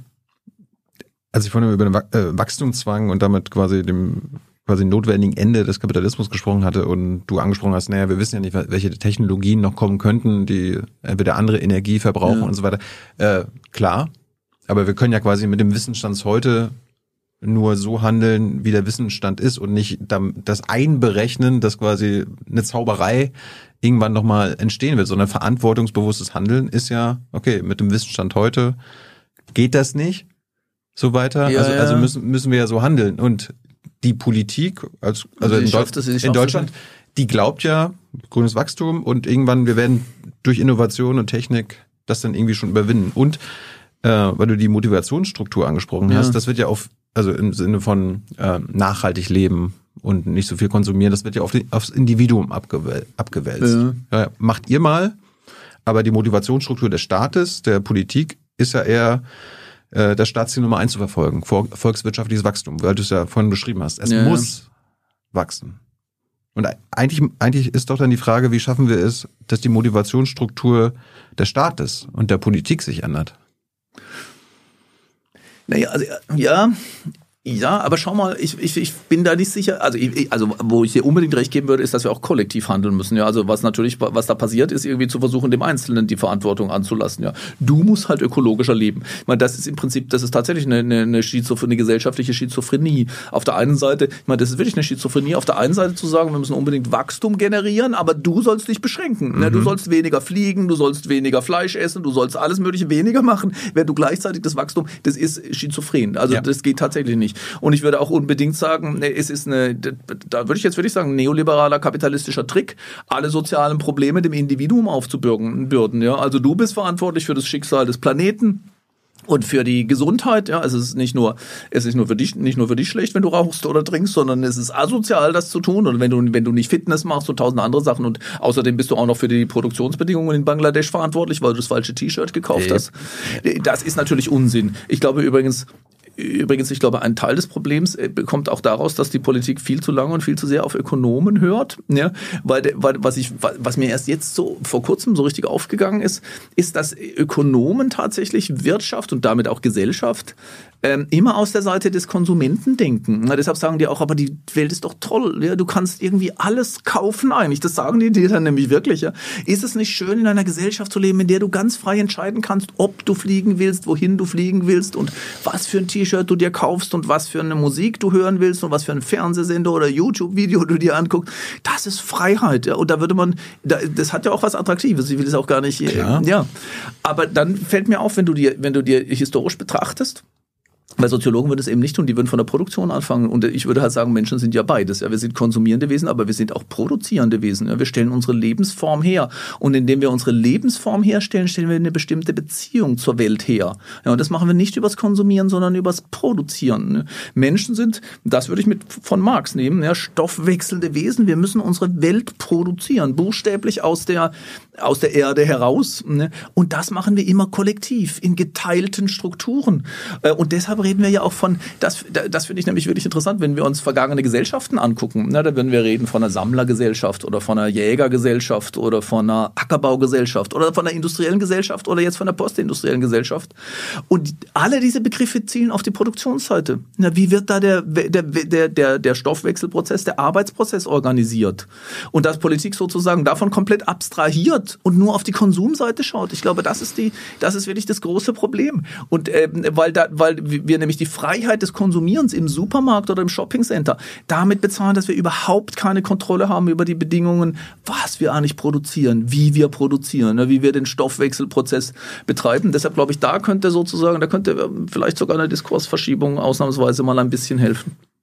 Das wundert mich auch seit Jahren. Ich meine, hier gehen ÖkonomInnen ein und aus. Äh, nächste Woche ist auch wieder eine da.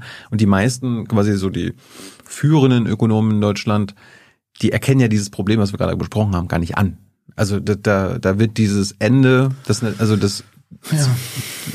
das zwanghafte Ende einfach gar nicht anerkannt. Und da frage ich mich ja, warum tun die Ökonomen das nicht? Also ich meine, die müssen ja als allererstes sehen, als Wissenschaftler, die sie sich bezeichnen, dass dieses äh, System, was sie propagieren und fördern wollen, irgendwann ein natürliches Ende haben muss. Und stattdessen machen sie einen Tunnelblick und äh, negieren das und, ja. und sagen sich, ne, wie wir es ja besprochen haben, naja, es wird schon, die Technik wird schon, das wird schon. Da glaub, wird was Neues kommen. Ja, ja, ja da kommt also ich meine, normalerweise, ja, naja, ich, ja, aber wie gesagt, also meine, mein, mein, Versuch ist zu sagen, ja, aber wollen Sie denn das? Ja, wann wann wäre Also eigentlich versuche ich die immer auszuhören, indem ich sage, ja, wann ist es denn Ihrer Meinung nach genug? Ja, wir haben jede Menge Automobilproduzenten und es ist wirklich so, ob du jetzt mit Mercedes oder mit VW oder mit sonst jemandem sprichst, die sagen dir alle, ein gutes Jahr ist eins, in dem wir mehr verkauft haben wie im Jahr davor. Und dann würde ich sagen, ja, jetzt denkt es mal weiter. Ja, das wann? nie genug.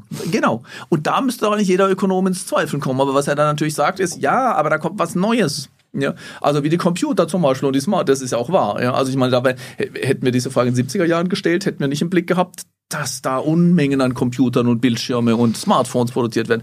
Und die sagen natürlich, es liegt in der, die sagen, es liegt in der Natur des Menschen, dass er immer Neues will, ja, dass er und, und das wird auch immer passieren und daher kommt der Wachstum, der, der eben nicht der Wachstumszwang, daher kommt das Wachstum. Mhm. Und da, da würde ich aber sagen, dieses Argument ist auch falsch. Also das ist meiner Ansicht nach definitiv falsch, weil wenn du dir das ankommst, kulturhistorisch, erstens mal machen wir das schon mal falsch im Rückblick, wo wir denken, es gab doch immer Wachstum. Ja, dazwischen liegen oft tausende von Jahren, in denen sich Lebensformen eben nicht ändern. Ja.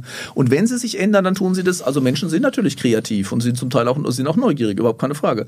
Und aber in der Regel ändern sie ihre Lebensform kann man alles, kann man wirklich bei den Klassikern lernen. Bei Weber, der sagt, die meisten Lebensformen sind bedarfsdeckend. Ja, wir wissen, was wir zum Leben brauchen. Und äh, dann, ähm, äh, dann stellen wir das her und wenn wir es haben, können wir aufhören zu arbeiten. Und der Witz ist, dass der Kapitalist dann sozusagen erst anfängt ja, äh, mit dem nächsten Schritt. Aber das ist nicht das Normale, was Menschen tun. Und die, die Innovation kommt daher, wenn zum Beispiel die Umwelt sich ändert, hm, also wenn dir ein Stoff ausgeht, wenn das Klima sich ändert oder auch wenn ein Feind vor der Tür steht, da bist du manchmal gezwungen, was Neues zu machen. Aber auch, das würde ich den Ökonomen zugestehen, manchmal durch eine zufällige Entdeckung oder eine Neugier. Ja, Klar. Menschen spielen rum und da machen sie eine tolle Entdeckung ich bin kreativ, wenn ich Langeweile habe. Ja, ja, ja, das ist noch die andere Frage, wann wir wirklich kreativ ja. sind. Wenn du gezwungen, ja, das, da, darauf komme ich gleich nochmal. Also, ähm, also der Punkt ist, ähm, manchmal machen wir eine Entdeckung und, und was kreativ ist und dann stellt man fest, du, das ist ja viel besser, wenn ich so mache, als wenn ich so mache und danach hast du eine gesellschaftliche Neuerung. Ja. Aber der Witz ist jetzt, diese Entdeckung ist genau genommen, die ist nicht erzwungen, ja, die ist irgendwie aus Kreativität, aus Neugier oder auch aus einem Mangel entstanden. Ja. Aber die Apple-Konstrukteure, die müssen nächstes Jahr Apple 15 auf den Markt bringen, nicht weil es irgendein Bedürfnis gibt, auch nicht, weil es Kreativität gibt, weil sie, so, weil sie gar nicht anders können. Ja? Die, jetzt wollen wir Disruption um der Disruptionswillen. Das ist, tot, das ist wirklich irrational und das ist auch nicht vernünftig und das führt nicht zu einem guten Leben, sondern zum schlechten Leben. Es führt zu diesem Aggressionsverhältnis auf allen Ebenen, äh, wo wir es vorher schon hatten. Also wir sind aggressiv uns selbst gegenüber, aggressiv der Natur gegenüber. Ich finde übrigens auch Schau dir mal die sozialen Bedingungen an. Das müssten, ich meine, das wissen, naja, zum Teil Wissenspolitiker, zum Teil leugnen sie es. Ähm, also meine Wahrnehmung ist wirklich, dass das, was ich beschreibe, das als Wutbürgertum, dass das immer mehr zunimmt. Weil eigentlich würde ich sagen, im Moment, nicht nur im Moment, das ist systematisch in den letzten Jahren zu beobachten, dass alle zu, alle immer zu wütend sind. Also die einen sind irgendwie wütend, mhm. weil wir dauernd vom Klima reden. die anderen sind wütend, weil wir nicht genug fürs Klima machen. Aber wütend sind sie beide. Die einen sind wütend, weil wir so viele Ausländer ins, in, in, ins Land lassen oder in Europa, nach Europa. Die anderen sind wütend, weil wir sie ertrinken lassen, ja, weil wir sie buchstäblich untergehen lassen, um unseren Wohlstand zu bewahren. Aber auf beiden Seiten ist die Wut enorm. Die einen sind wahnsinnig wütend, weil wir nicht alle impfen lassen, weil wir die Impfpflicht immer noch nicht durchgesetzt haben. Und die anderen sind total wütend, weil wir auch nur die Idee einer, einer Impfzwang hatten. Und die die einen sind wütend, weil wir Waffen in die Ukraine liefern und die anderen sind wütend, weil wir nicht genug Waffen liefern. Aber dieses Wutverhältnis, das ist meiner Ansicht nach Ausdruck eines Aggressionsverhältnisses, was strukturell und systematisch erzeugt wird. Deshalb würde ich den Ökonomen sagen, genauso wie den Politikern, diese Idee, dass du, dass, dass Lebensqualität durch Wohlstandssteigerung zunimmt, ist einfach falsch.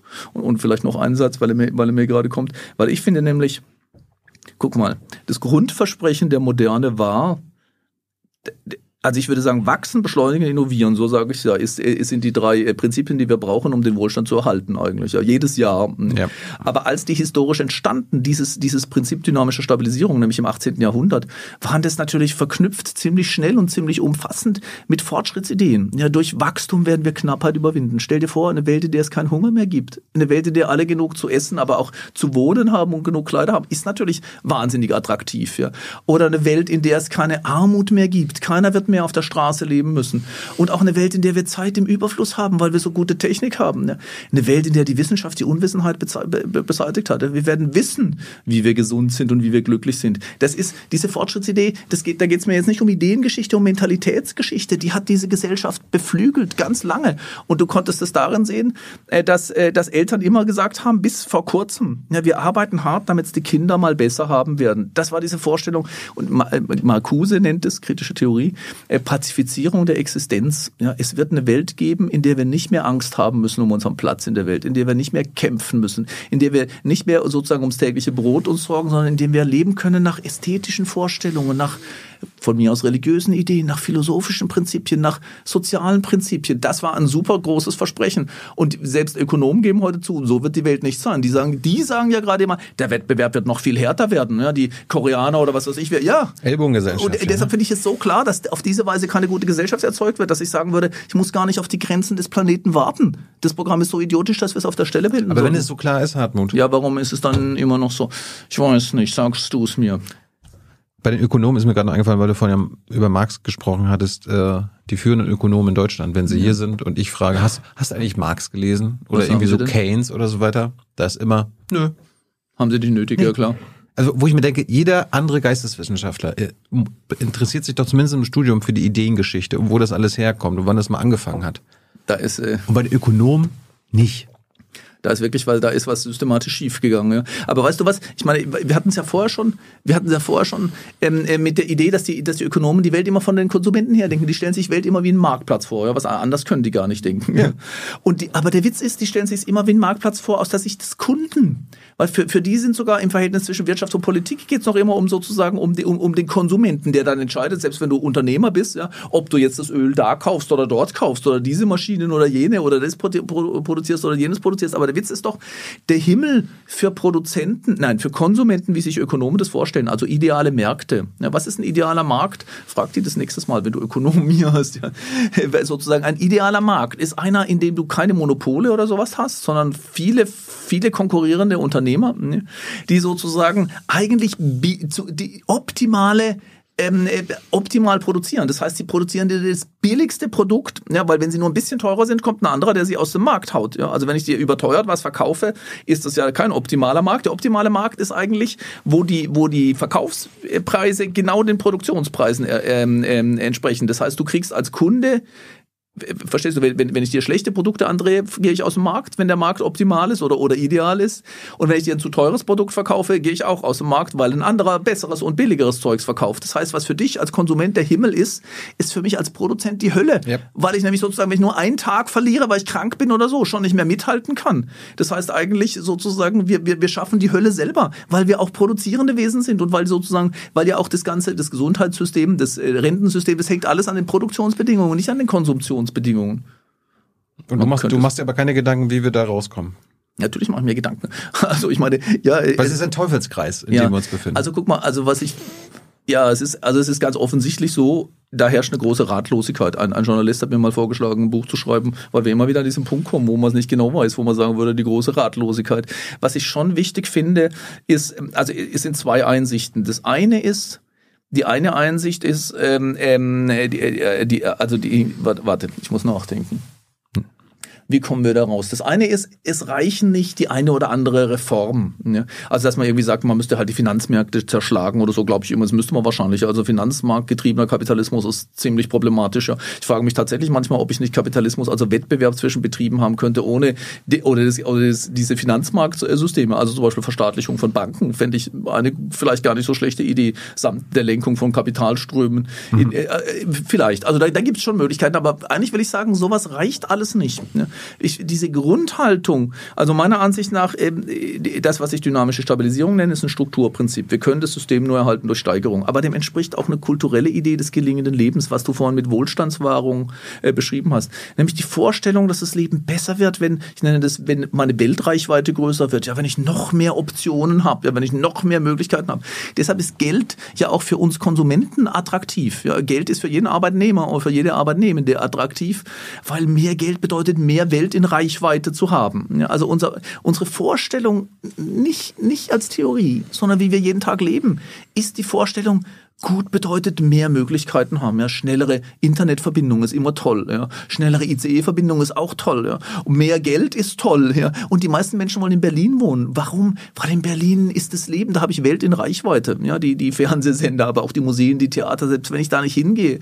Also wir haben eine implizite Vorstellung vom guten Leben, was auf Wachstum genauso hängt, wie die Struktur sehr zwingt. Deshalb brauchst du einen kompletten Paradigmenwechsel. Es sind ja. nicht einfach die Politiker, die blöd sind. Es ist nicht einfach, ja. Und die Frage ist, wie kommt man da hin? Und da würde ich zwei zwei Sachen sagen. Das erste ist, wir müssen uns klar sein, dass es nicht so einfach geht. Das ist wie die Frage im Mittelalter, wie kommen wir denn zur Moderne? Ne, da da gibt es nicht ein Prinzip. Das, äh, ich weiß gar nicht, ob wir Menschen das machen können. Vielleicht können wir auch nur darauf hoffen. Und das Zweite ist aber, wir brauchen eine Vision, wie es anders sein kann. Und das habe ich mit dem Resonanzbuch versucht zu machen. Ne? Wir brauchen eine Vorstellung davon, wie Leben anders sein könnte. Ich ja. würde sagen, wie Leben nicht im Aggressionsmodus gelebt wird, ja, wo ich noch mehr habe und noch mehr leiste und noch mehr Anerkennung oder mehr Klicks oder sonst etwas habe. Und meine These war, ich muss weg von der Vorstellung, dass das Leben besser wird, wenn meine Ressourcenausstattung besser wird. Da geht es nicht nur um Geld, da geht es dann auch um Gesundheit. Also wenn ich mehr Gesundheit habe, wenn ich mehr Bildung habe, wenn ich mehr Freunde habe, ist immer die Idee, wenn ich mehr habe, geht es mir besser. Das sind aber nur die Ressourcen des Lebens. Und meine These lautet, Leben wird nicht durch immer mehr Ressourcen besser, sondern wenn die Beziehungsqualität sich verbessert. Die Art, wie ich mir selber begegne, wie ich mit mir umgehe, die Art, wie ich mit dir umgehe, die Art, wie ich mit meiner Arbeit in Beziehung stehe und eben, da waren wir am Anfang bei Religion, wie ich überhaupt mich zum Leben insgesamt verhalte. Und deshalb, deshalb habe ich, deshalb breche ich mir seit Jahren eine ab mit dieser Idee, wir brauchen eine andere Vision gelingenden Lebens und das könnte der Resonanzbegriff ein bisschen leisten. Und das ist nur ein Beitrag, aber, es, aber er könnte helfen. Wie stehst du, wenn wir jetzt gerade beim Systemwechsel sind, ähm, vielleicht können wir gleich nochmal über die Kirche und Religion reden, aber äh, Fridays for Future. Die mhm. Jugend geht auf die Straße, Ende Gelände, äh, letzte Generation. Da ist ja, die stellen ja nicht die Gretchenfrage, über die wir uns gerade unterhalten hat, also diese Systemfrage, ja. sondern sie sagen lediglich, hört auf die Wissenschaft.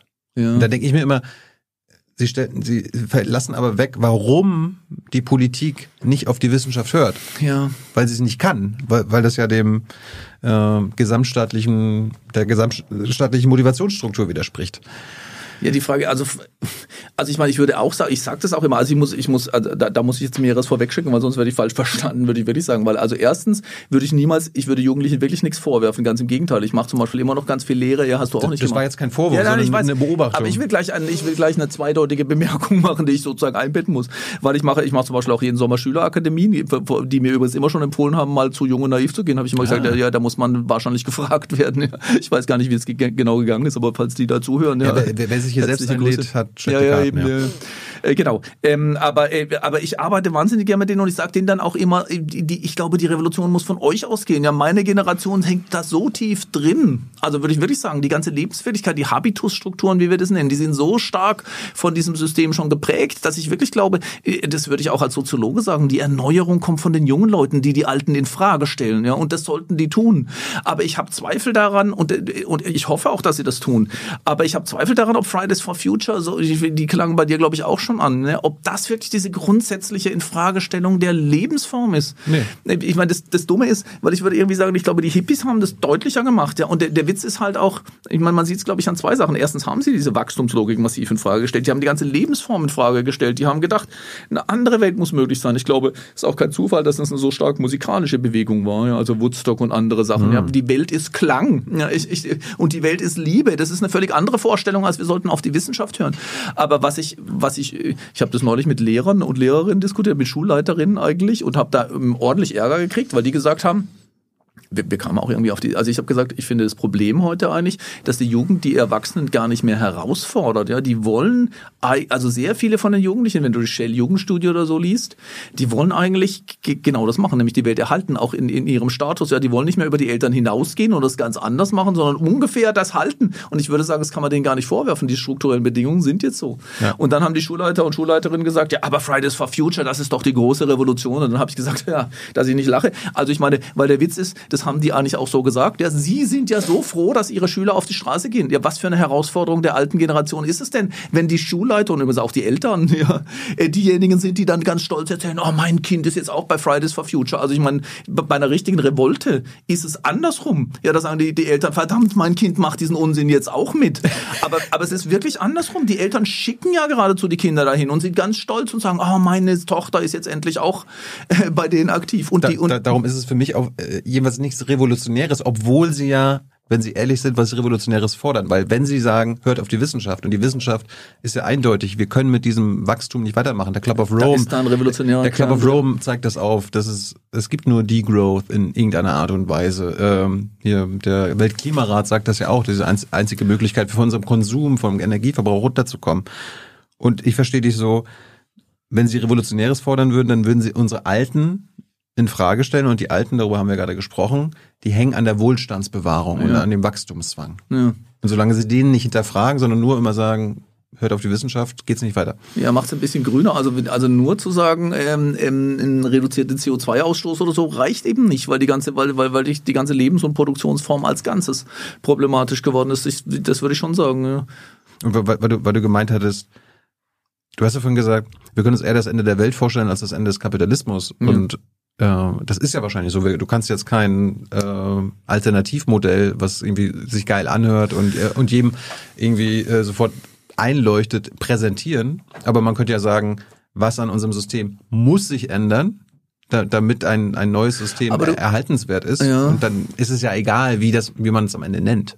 Aber ich, aber ich glaube, es gibt, ja, das würde ich auch sagen, ja. Also das ist mir auch egal. Also ich meine, ich kann mir auch vorstellen, dass eine andere Gesellschaftsform, also gen genau genommen würde ich sagen, wenn ich es strukturell beschreiben muss, wir müssen gar nicht mal, da, da streite ich mich eigentlich ständig mit Leuten, ich lege es gar nicht auf Schrumpfung an. Ja, weil ich finde, da, da bist du im gleichen Paradigma, ja. Also genau genommen hast du dann. Müssen eigentlich nur die obersten 10 Prozent, habe ich mal gelernt. Ja, ja, das genau, das sagen die dann. Aber ich würde halt sagen, wenn du, ich meine, schau mal, ich, ich behaupte, wir haben ein Aggressionsverhältnis zur Welt und du siehst es übrigens insbesondere daran, was was gerade passiert. Ich glaube, das ändert unsere Kultur massiv, ist, dass wir auf es auf parametrische Optimierung anlegen. Das heißt, wir definieren überall Parameter unseres Lebens und versuchen die zu verbessern. Ja. Ja. Ich ver- vermute, keiner kann sich dem entziehen. Ja, ich vermute, bei dir in der Sendung hast du auch solche Parameter, nämlich zum Beispiel, wie viele Zuschauer hatten wir denn? Impressionen, ja, wie viele Klicks, wie viele Kommentare zum Beispiel. Ja, es, es geht fast nicht anders. Das ist bei uns auch so an der Uni. Da wird irgendwie gemessen, wie viele Studierende haben wir, wie viele Abschlüsse haben wir, wie viele Doktoranden und Doktorandinnen haben wir, wie viele Gastwissenschaftler haben wir, wie viele Publikationen haben wir, wie viele Drittmittel haben wir. Aber es nervt mich, das wissen zu müssen. Ich weiß, aber das ist im Moment die Logik unseres, unserer Gesellschaft. Du definierst überall Parameter, übrigens auch bei deinem Körper.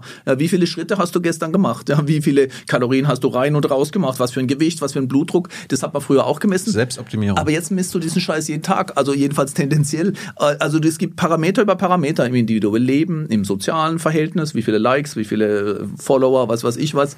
Ähm, Im beruflichen Leben, äh, in, in, in, überall, in der Politik natürlich auch. Ja? Also welche Wachstum, wie viele Innovationen, welche Geschäftsklimaindex, ich weiß nicht was. Ja. Und jetzt attackieren wir die Parameter und versuchen die zu verbessern. Und das erzeugt das, was ich ein Aggressionsverhältnis zur Welt nenne, zu deinem Körper, zu deiner, zu deiner Arbeitswelt, überall hin.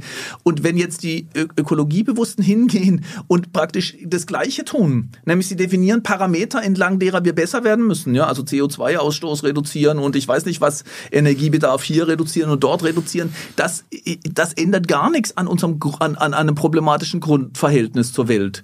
Ne, ich habe einen Doktoranden, der genau darüber schreibt. Er sagt, ein Teil der Ökobewegung ist das Problem, dass sie das Aggressionsverhältnis und sogar die Wachstumsorientierung eigentlich übernimmt. Ja.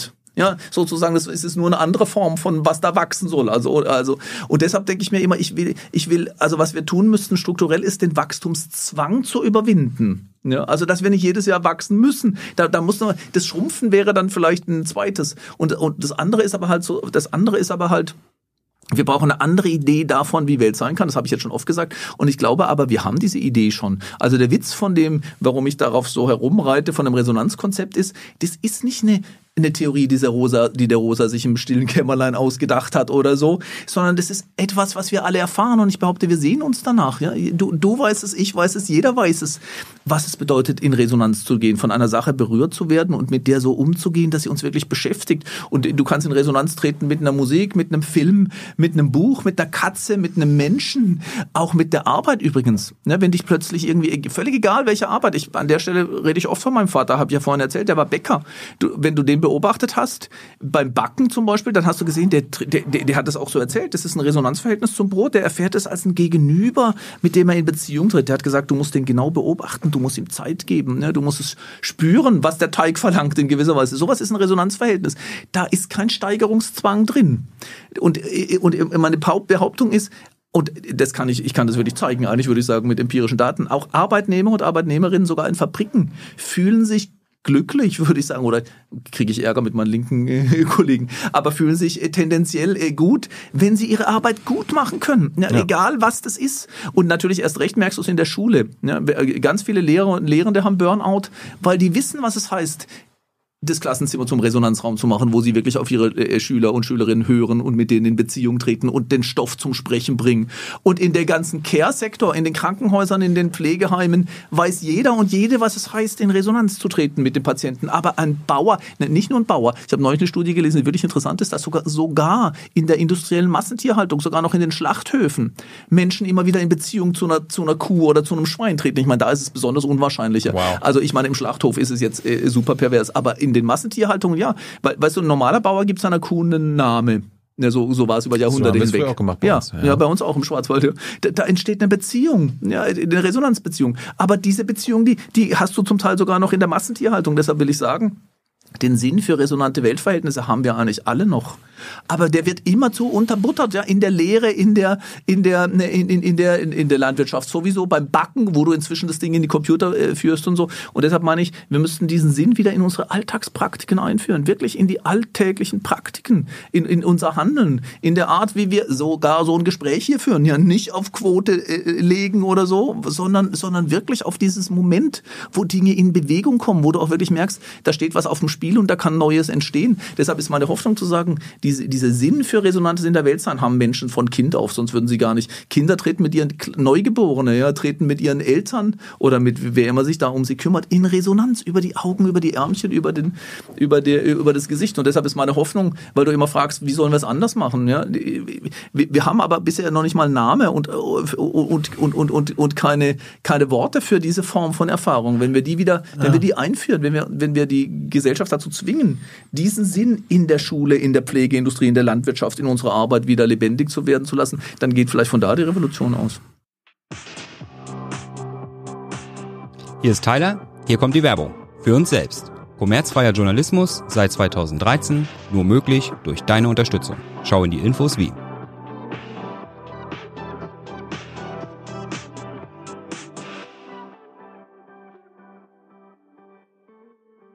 Ich habe hab letztens zur Vorbereitung auf Ulrike Herrmann so eine Podiumsdiskussion in Großbritannien gesehen. Da hat George Monbiot, ist auch so ein äh, Ökologe, Ökonom, Journalist, und der hat so als Alternative zum Kapitalismus gesagt, naja, ist egal, wie wir es nennen, aber das Prinzip muss sein, für alles genug da, solange mhm. wir es miteinander teilen. Ja. Also die Ressourcen überall ja, auf der Welt, alles, schon lang. alles ja, ist schon lang. Es ist egal, wie viele Menschen da sind. Es ist für alle genug da. Wir müssen es halt nur miteinander teilen. Ja, und guck mal, das ist auch die Idee von einer Pazifizierung der Existenz, ja, dass du deinen Platz in der Welt hast, dass du genug hast zum Leben sozusagen, dass du einen legitimen Ort in der Welt hast. Ich glaube schon. Also ich meine, ja, der, meine Frage wäre gewesen, wenn, wenn für alle genug da ist und wir es nur miteinander teilen, äh, senkt das denn das Aggressionsverhältnis? Ja, schon. Also da bin ich ziemlich sicher. Ich, ich würde sagen, das Aggressionsverhältnis beruht nämlich auch gar nicht. Ich meine, das ist, das ist, das ist übrigens auch eine Täuschung, die wir auch den Ökonomen in die Schuhe schieben können. Das, die würde ich, gerne den Ökonomen in die Schuhe schieben, weil die behaupten immer. Du, du musst mal irgendwie in eine Sendung kommen, wo wir mal mit Ökonomen sitzen. Ja, ich weiß, habe ich schon gelegentlich versucht. Hast du noch? Ja, ja. Jetzt, da können ganz schön die Fetzen fliegen. Kriege ich hin, kriege ich hin. Also können wir mal machen. Aber erzähl. Ja, na gut. Äh, ja, aber die behaupten immer, es ist eigentlich unsere Gier. Der Mensch ist halt unersättlich. Der hat immer neue Bedürfnisse. Und das mhm. ist ja eigentlich das, was das Wachstum äh, vorantreibt. Und der Markt kann eben am besten diese Gier oder die Bedürfnisse befriedigen. Mhm. Und ich würde sagen, das ist das Korrelat zu dem, was wir vorher gesagt haben, dass die immer vom Konsumenten ausdenken. Dann ist es die Gier. So, aber de facto sind wir gar nicht giergetrieben, sondern angstgetrieben. Da bin ich wirklich sowas von sicher. Ja, ist, also der, der Hauptantriebsfaktor ist die Angst, keinen legitimen Platz zu haben, nicht gut genug zu sein, abgehängt zu werden. Weißt du, die, unsere Lebenswirklichkeit ist, wie wenn du auf Rolltreppen nach unten stehst. Das weiß schon jeder Schüler und jede Schülerin sozusagen. Wenn du nicht nach oben läufst, rutschst du zurück jeden Tag. Nicht nur im Blick auf den Schulstoff und so, dann solltest du noch ein Praktikum machen und irgendwie dich ehrenamtlich engagieren und dich, ich weiß nicht was, um alles kümmern, aber auch in den sozialen Medien. Ja, wenn du irgendwie bei Snapchat nicht ständig äh, postest oder Bilder schickst, dann erlöschen die Flammen. Das ist ein super Beispiel für Rolltreppe nach unten. Ja, also da, da, da sagen wir mal, du bedienst alle sozialen Medien. Aber ich dachte, früher war es immer der Aufzug, der uns als Gesellschaft nach oben gebracht hat. Ja, und jetzt ist, jetzt ist eben die Rolltreppe nach unten. Um deinen Platz zu halten, musst du immer schneller laufen. Ich meine, auf der Makroebene siehst du das daran, dass in allen Gesellschaften, Japan, Silicon Valley ist dafür ein super Beispiel, aber es ist inzwischen überall so, von Japan über Südkorea, über China übrigens, bis zu uns, dass die Eltern sagen, wir müssen so alles tun, was wir können, damit es den Kindern nicht schlechter geht. Der, Rollst der Aufzug fährt nicht mehr nach oben. Er fährt im Prinzip, eigentlich fährt er nach unten und deshalb müssen wir nach oben laufen. Und deshalb ist diese Vorstellung, eine Welt zu haben, in der genug für alle da ist, natürlich eigentlich eine Verheißung. Also theoretisch ist das eine Verheißung, aber praktisch wird das zu einer, also wird halt, äh, wird die Idee, dass wir da, sozusagen, dass wir nicht mehr arbeiten müssen, weil es die Maschinen machen, natürlich zu, zum Albtraum, weil du dann keine Arbeit mehr hast. Also ein bedingungsloses Grundeinkommen, das war, das war eigentlich die einzige Idee, die ich in meinem Resonanzbuch äh, systematisch ein bisschen versucht habe zu entwickeln und dann, von der ich auch immer noch sagen würde, die wäre schon ziemlich gut. Wenngleich ich eigentlich versuche, ein bisschen Abstand davon zu nehmen, einfach konkrete Reformen vorzuschlagen, weißt mhm. du, und dann zu sagen, diese fünf Schritte und dann haben wir die bessere Gesellschaft. Aber ich meine, das, das leuchtet mir auch ein, wenn, wenn, wenn einer Gesellschaft oder der globalen Gesellschaft am Ende mhm. vermittelt werden kann, okay, es ist für alle genug da. Ja. Ihr braucht keine Angst haben ums ja. Überleben, dass ihr nicht essen könnt und wir, ja. weil wir das alles miteinander teilen, dann wird ja genau dieses Konkurrenzverhältnis alles sich im Grunde, im Grunde auflösen. Natürlich wird es dann keine perfekte Gesellschaft und keine perfekte Welt, aber wir haben das Grundübel erstmal die, im Griff. Ja, und die, das, was ich Weltbeziehungen, stell dir mal diesen Moment vor, da sagt dir einer, siehst du, einer, ja, es ist genug da, du brauchst keine Angst haben. Wir würden komplett anders dastehen. Also die Weltbeziehung würde sich ändern. Die Art, wie ich zu mir selber stehe, die Art, wie ich zu dir stehe, die Art, wie ich zur Natur stehe. Es ist wirklich buchstäblich dieses Gefühl, was wir manchmal am Ozean haben. ist ganz anders als im Büro oder in der Schule oder in der Uni oder im Supermarkt. Da irgendwie dieses Gefühl, oh, ja, ich kann sein. Und natürlich sagen dann Ökonomen, ja, da würden wir alle faul werden oder hätten wir bald nicht mehr genug. Und das ist einfach, ich glaube, dass das falsch ist. Ich glaube, wenn, weißt du, guck mal, ich habe mal mit, mit, einer, mit einer grünen Politikerin diskutiert über das Grundeinkommen, weil die Grünen waren ursprünglich ja mal durchaus dafür. Und dann hat die gesagt, ja, sie ist inzwischen dagegen, was übrigens ganz viele sind, ja auch Sozialdemokraten tun sich damit ganz, ganz schwer, weil sie nämlich glaubt, das würde, es würde eine Art von Abwrackprämie für Menschen sein. Ja, also du würdest da ganz vielen Leuten sagen, ja, ihr müsst nicht mehr Bildung, nach Bildung streben, ihr müsst auch keinen Job mehr haben, hier habt ihr was zu essen und jetzt mal. Und da würde ich sagen, ja, aber Hartz IV ist die Abwrackprämie, ja, weil die hat es genau erzeugt und sie hat es deshalb erzeugt, weil sie Menschen zweierlei, erstens hat sie ihnen, weil sie sozusagen, weil sie sie den sozialen Tod sterben lässt. Das würde ich unbedingt sagen. Wenn du praktisch auf, ich sage jetzt mal Hartz IV als, als Stichwort, angewiesen bist, dann stirbst du im Prinzip den sozialen Tod, weil du keinen legitimen Platz in dieser Ordnung hast. Ja, da sagt die Gesellschaft, ich werf dir ja noch Brotkrumen hin, aber du trägst nicht mehr bei zum Ganzen. Ja, du bist kein produktiver Teil unserer Gesellschaft. Ja, sei froh, dass, sei noch dankbar, dass wir dich nicht verhungern lassen. Damit untergräbst du denen auch alles, was ein, ein wesentliches Moment von, Reso von Resonanz ist, Selbstwirksamkeitserfahrung. Dass das, was ich tue, verbunden ist mit dem Ganzen. Ne? Und das nimmst Und du das Menschen. fördert ja auch Aggression auf Und beiden das, Seiten. das erfordert dann auf beiden Seiten Aggression, würde ich auch sagen. Deshalb würde ich sagen, das stimmt nicht, dass das Grundeinkommen Menschen faul und, und, und untätig macht, sondern, äh, sondern das, äh, die Art der sozialen Sicherung, wie wir es bisher kannten. Ich hatte ja gesehen, äh, seit letztem Jahr führst du so einen Sonderforschungsbereich Mhm. namens Strukturwandel des Eigentums. Da sind, wenn wir jetzt beim Kapitalismus nochmal sind, äh, der hat ja quasi als Merkmal auch, dass die Produktionsmittel am besten in privater Hand zu sein haben. Ja. Ähm, welchen Wandel brauchen wir denn da? Ja, also ich meine, das ist die Grunddefinition. Also äh, äh, Produktionsmittel im, Pri also im, im Privatbesitz äh, sozusagen ist genau das, was, ähm, was Kapitalismus hervorbringt. Und da bist du halt genau an der Seite, wie produziert eine Gesellschaft? Wie reproduzieren wir unsere, ähm, äh, unsere, äh, unsere Da, Grundlagen? da sind wir ja wieder beim für alles genug da, nur wir teilen es nicht miteinander, sondern Ja, das- einige das wenige, das ist einige wenige haben das ja. Und äh, verteilen das auf ihre Weise. Also ich, ich, ich finde schon, dass es eine wichtige Grundeinsicht ist, die man nicht äh, deutlich genug sagen kann. Wir haben längst genug, ja, in, was du auch gesagt hast, wir haben diesen Zustand ja eigentlich schon erreicht. Ja, wir kriegen es nur nicht verteilt. Wir haben genug Wohnraum, wir haben genug Nahrungsmittel, wir haben genug Kleidung, wir haben tatsächlich von allem genug. Aber dieses System kriegt es nicht geteilt. Und da bist du wirklich bei Marx, der das genau gesagt hat. Du hast eine Überproduktion und eine Unterkonsumptionskrise. Genau genommen gleichzeitig. Ja, dieses System kann es systematisch nicht hinkriegen. Also das, was er Ausbeutung äh, ist in dieser Hinsicht ja schon interessant. Also wir produzieren ein kapitalistisches System sozusagen produziert mehr, als es den Menschen bezahlt, ne, den, den, den Lohnabhängigen. Das heißt, die können das produzierte Zeug gar nicht kaufen. Also was musst du tun? Neue Märkte erschließen. Haben wir ja auch äh, jahrhundertelang gemacht, sozusagen ja, permanent äh, den, den Markt ausdehnen. Es gibt auch andere Methoden, äh, den Markt auszudehnen, aber das ist zum Beispiel einer davon. Ähm, äh, das, das heißt, ja, es gibt da ein systematisches Problem. Wobei, äh, wobei, äh, also die, die, die Frage ist, wie wir, wir es halt anders machen sollen. Da, da kommen wir wieder auf das Grundproblem. Ja, so leicht geht's nicht. Also zu sagen, wie es sein soll. Es gibt alle möglichen Vorstellungen. Wir, also ich selber habe zum Beispiel leite da ein Teilprojekt drin, da geht es um Sharing Economies, was ich ganz interessant finde, die aber erstmal auch auf der Konsumseite eigentlich ansetzen aber sich natürlich auf die Produktionsseite hin auch ausdehnen lassen. Also wie ähm, äh, müssen wir ähm, äh, müssen wir die, die, muss, muss ich ein Auto besitzen, ja, oder kann oder oder alles mögliche andere ähm, äh, oder gibt es äh, andere Formen des Teilens, wobei wir bei dem Eigentums SFB, so nennen wir das Sonderforschungsbereich, äh, äh, das sehr umfassend anlegen. Also die Idee ist tatsächlich, wir hatten eine massive Privatisierung, also alles ist privatisiert worden seit also nach der Wende 1989 90 sozusagen. Die Idee ist, das ist am effizientesten. Ja. Jetzt siehst du in wie vielen Hinsichten das nicht effizient ist, sondern genau die Probleme, die wir beschri äh, beschrieben haben, ähm, äh, verstärken. Ähm, aber eigentlich wollen wir auch ein bisschen darüber hinaus, ähm, dass es nur diese drei Möglichkeiten gibt. Entweder der Staat produziert oder irgendwelche Genossenschaften äh, produzieren oder, die, oder, in, oder Individuen produzieren. Da hast du so ein dreiteiliges System, was eigentlich sehr starr ist, ja. weil es eine bestimmte Form äh, der Beziehung auch zu den Dingen äh, festschreibt. Zu den Dingen und zu den Menschen. Aber wie, wie, wie läuft denn, also wie läuft so ein Sonderforschungsbereich dann ab? Also setzt ihr euch da einmal mal im Monat zusammen und überlegt, wie wir Eigentum umverteilen können? Ja, nicht im Monat, das soll ganz schön lange gehen. Und äh, die Frage natürlich nach der Eigentumsverteilung ist eine, auch eine wichtige. Also wer hat was sozusagen, wie ist Eigentum verteilt.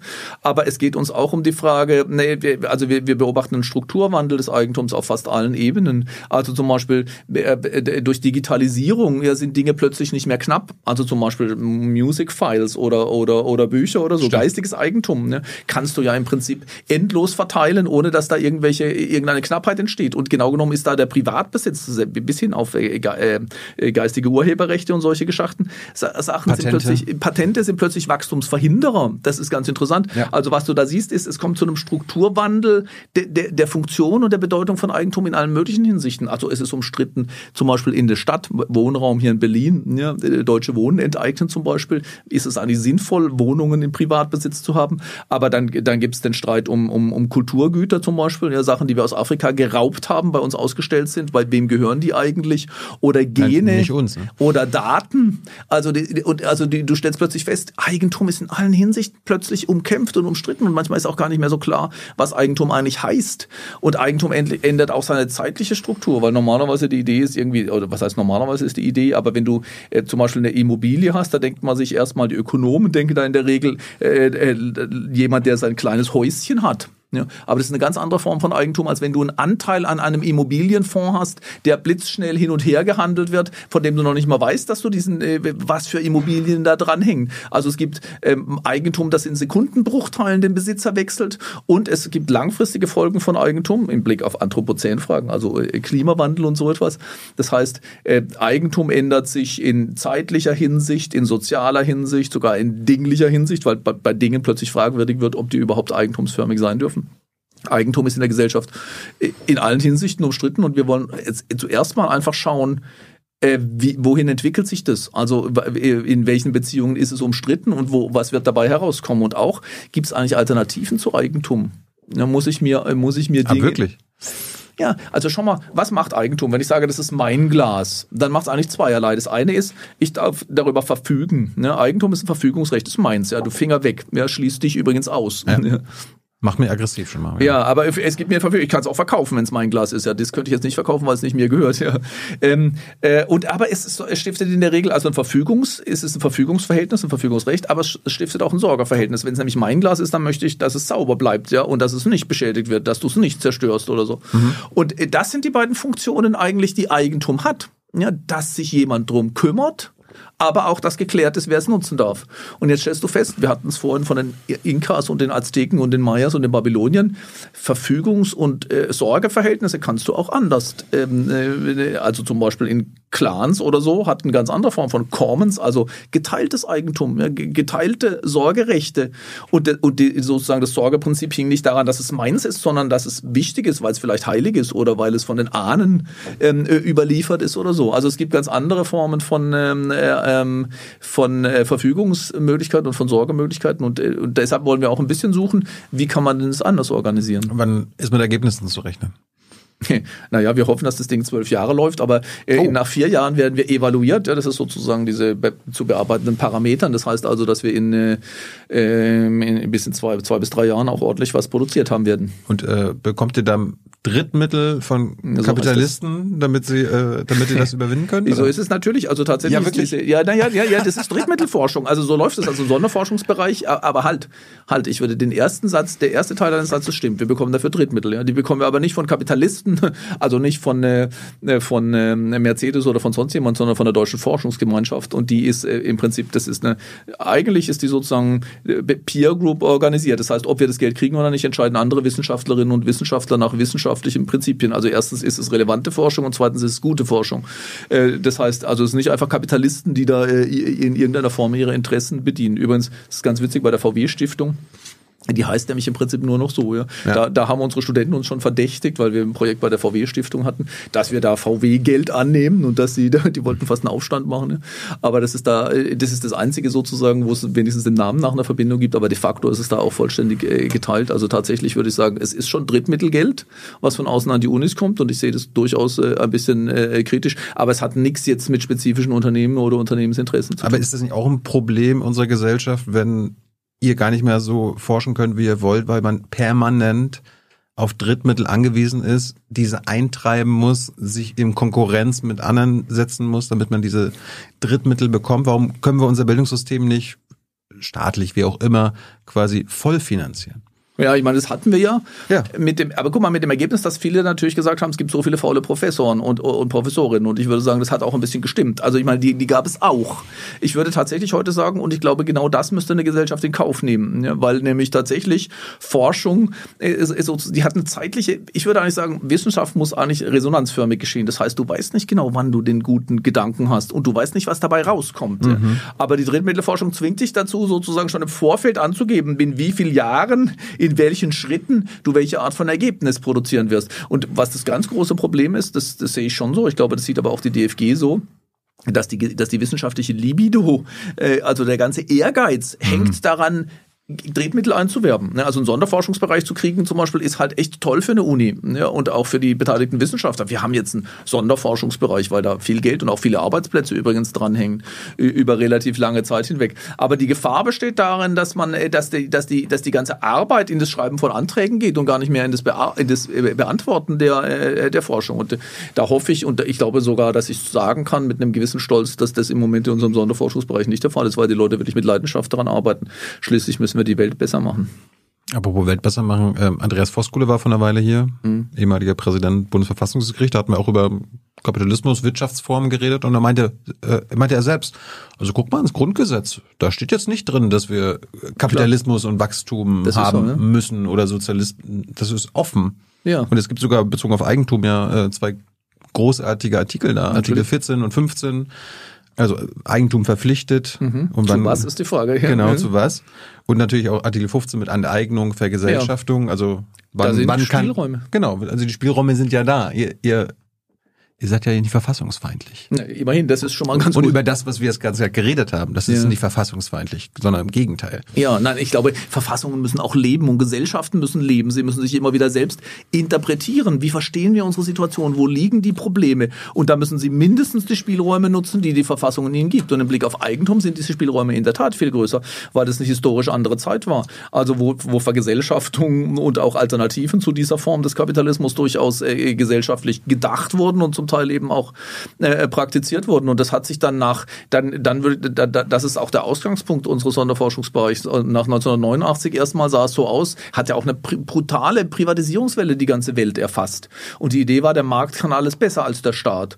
Und heute siehst du eben, eben die großen Probleme. Ja? Der Markt konnte ganz vieles nicht besser. Ich meine, die ganzen, also was halt überhaupt nicht geht, was bis heute übrigens nicht sauber aufgearbeitet worden ist, diese Bankenkrise von 2008, 2009, Lehman Brothers und so, wo du plötzlich gesehen hast, die Risiken werden verstaatlicht. Die darf, die dürfen wir, die dürfen die Steuerzahler dann ähm, abfedern und bezahlen. Aber die Gewinne werden weiterhin privat abgeschöpft. Also Hartmut, Hartmut, das hat, nur ganz kurz als Bankenkrise äh, wurde das Bankkrise bezeichnet und dann wurde es irgendwann ganz ganz schnell eine Staatsschuldenkrise. Ja, genau. ja, ja, also war, war Griechenland schuld, ja, ja. nicht die Banken.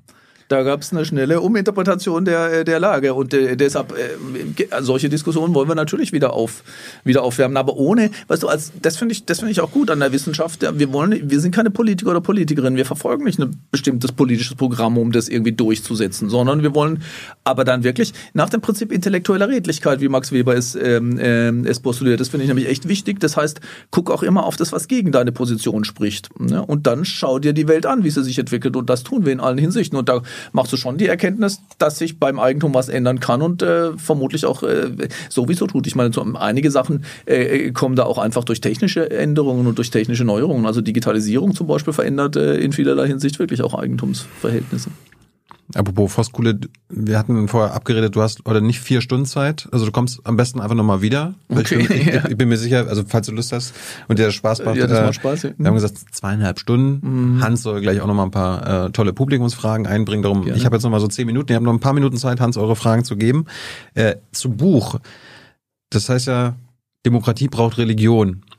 Da hatte ich jetzt äh, gehört, dass du als Soziologe vom Titel also von deinem eigenen Titel schockiert warst. Ein bisschen. Warum warst du von deinem eigenen Titel schockiert? Hat der Verlag, äh, hat der ja. Verlag sich den ausgedacht oder was? Ich weiß nicht, ob ich jetzt Ärger kriege, wenn ich sagen würde ja, aber ich würde sagen, ich glaube ja. also ich bin ziemlich sicher, dass ich nicht diesen Titel hatte.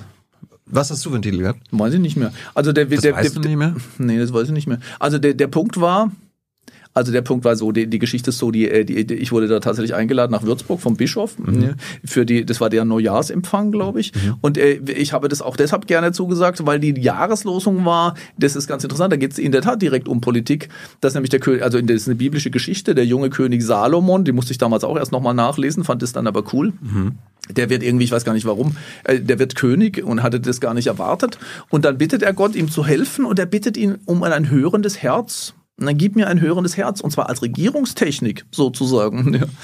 Und äh, in diesem Sinne, äh, und da, das fand ich irgendwie gut, weil, weil, äh, weil ich, das habe ich jetzt ja schon mehrfach gesagt, weil mein eigenes Konzept ist ein Resonanzkonzept und es beginnt nämlich nicht mit etwas, was ich tue, sondern genau genommen, es beginnt mit Hören. Ja, ich, ich, ich formuliere das immer so, lass dich anrufen von etwas. Ja, etwas, was zu mir spricht, das ist halt das Gegenteil davon, dass ich meine To-Do-Liste abarbeite. Ja, ich muss das tun und jenes tun, ich muss das verbessern und jedes verbessern. Also parametrische Optimierung zum Beispiel, das ist unser Dauer Daueraufgabe. Ich muss Drittmittel einwerben, du musst Quoten steigern oder ich weiß nicht was.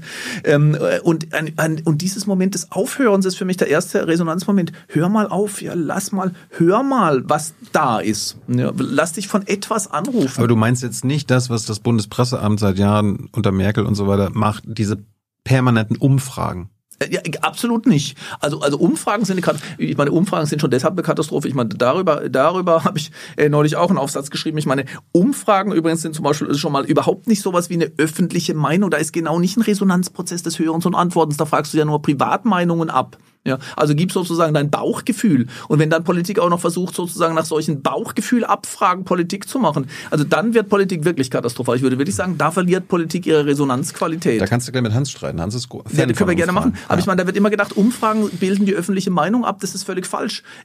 Umfragen bilden die aggregierte Privatmeinungen ab. Ja, was Leute so privat einfach schnell denken mm. zu einer Sache.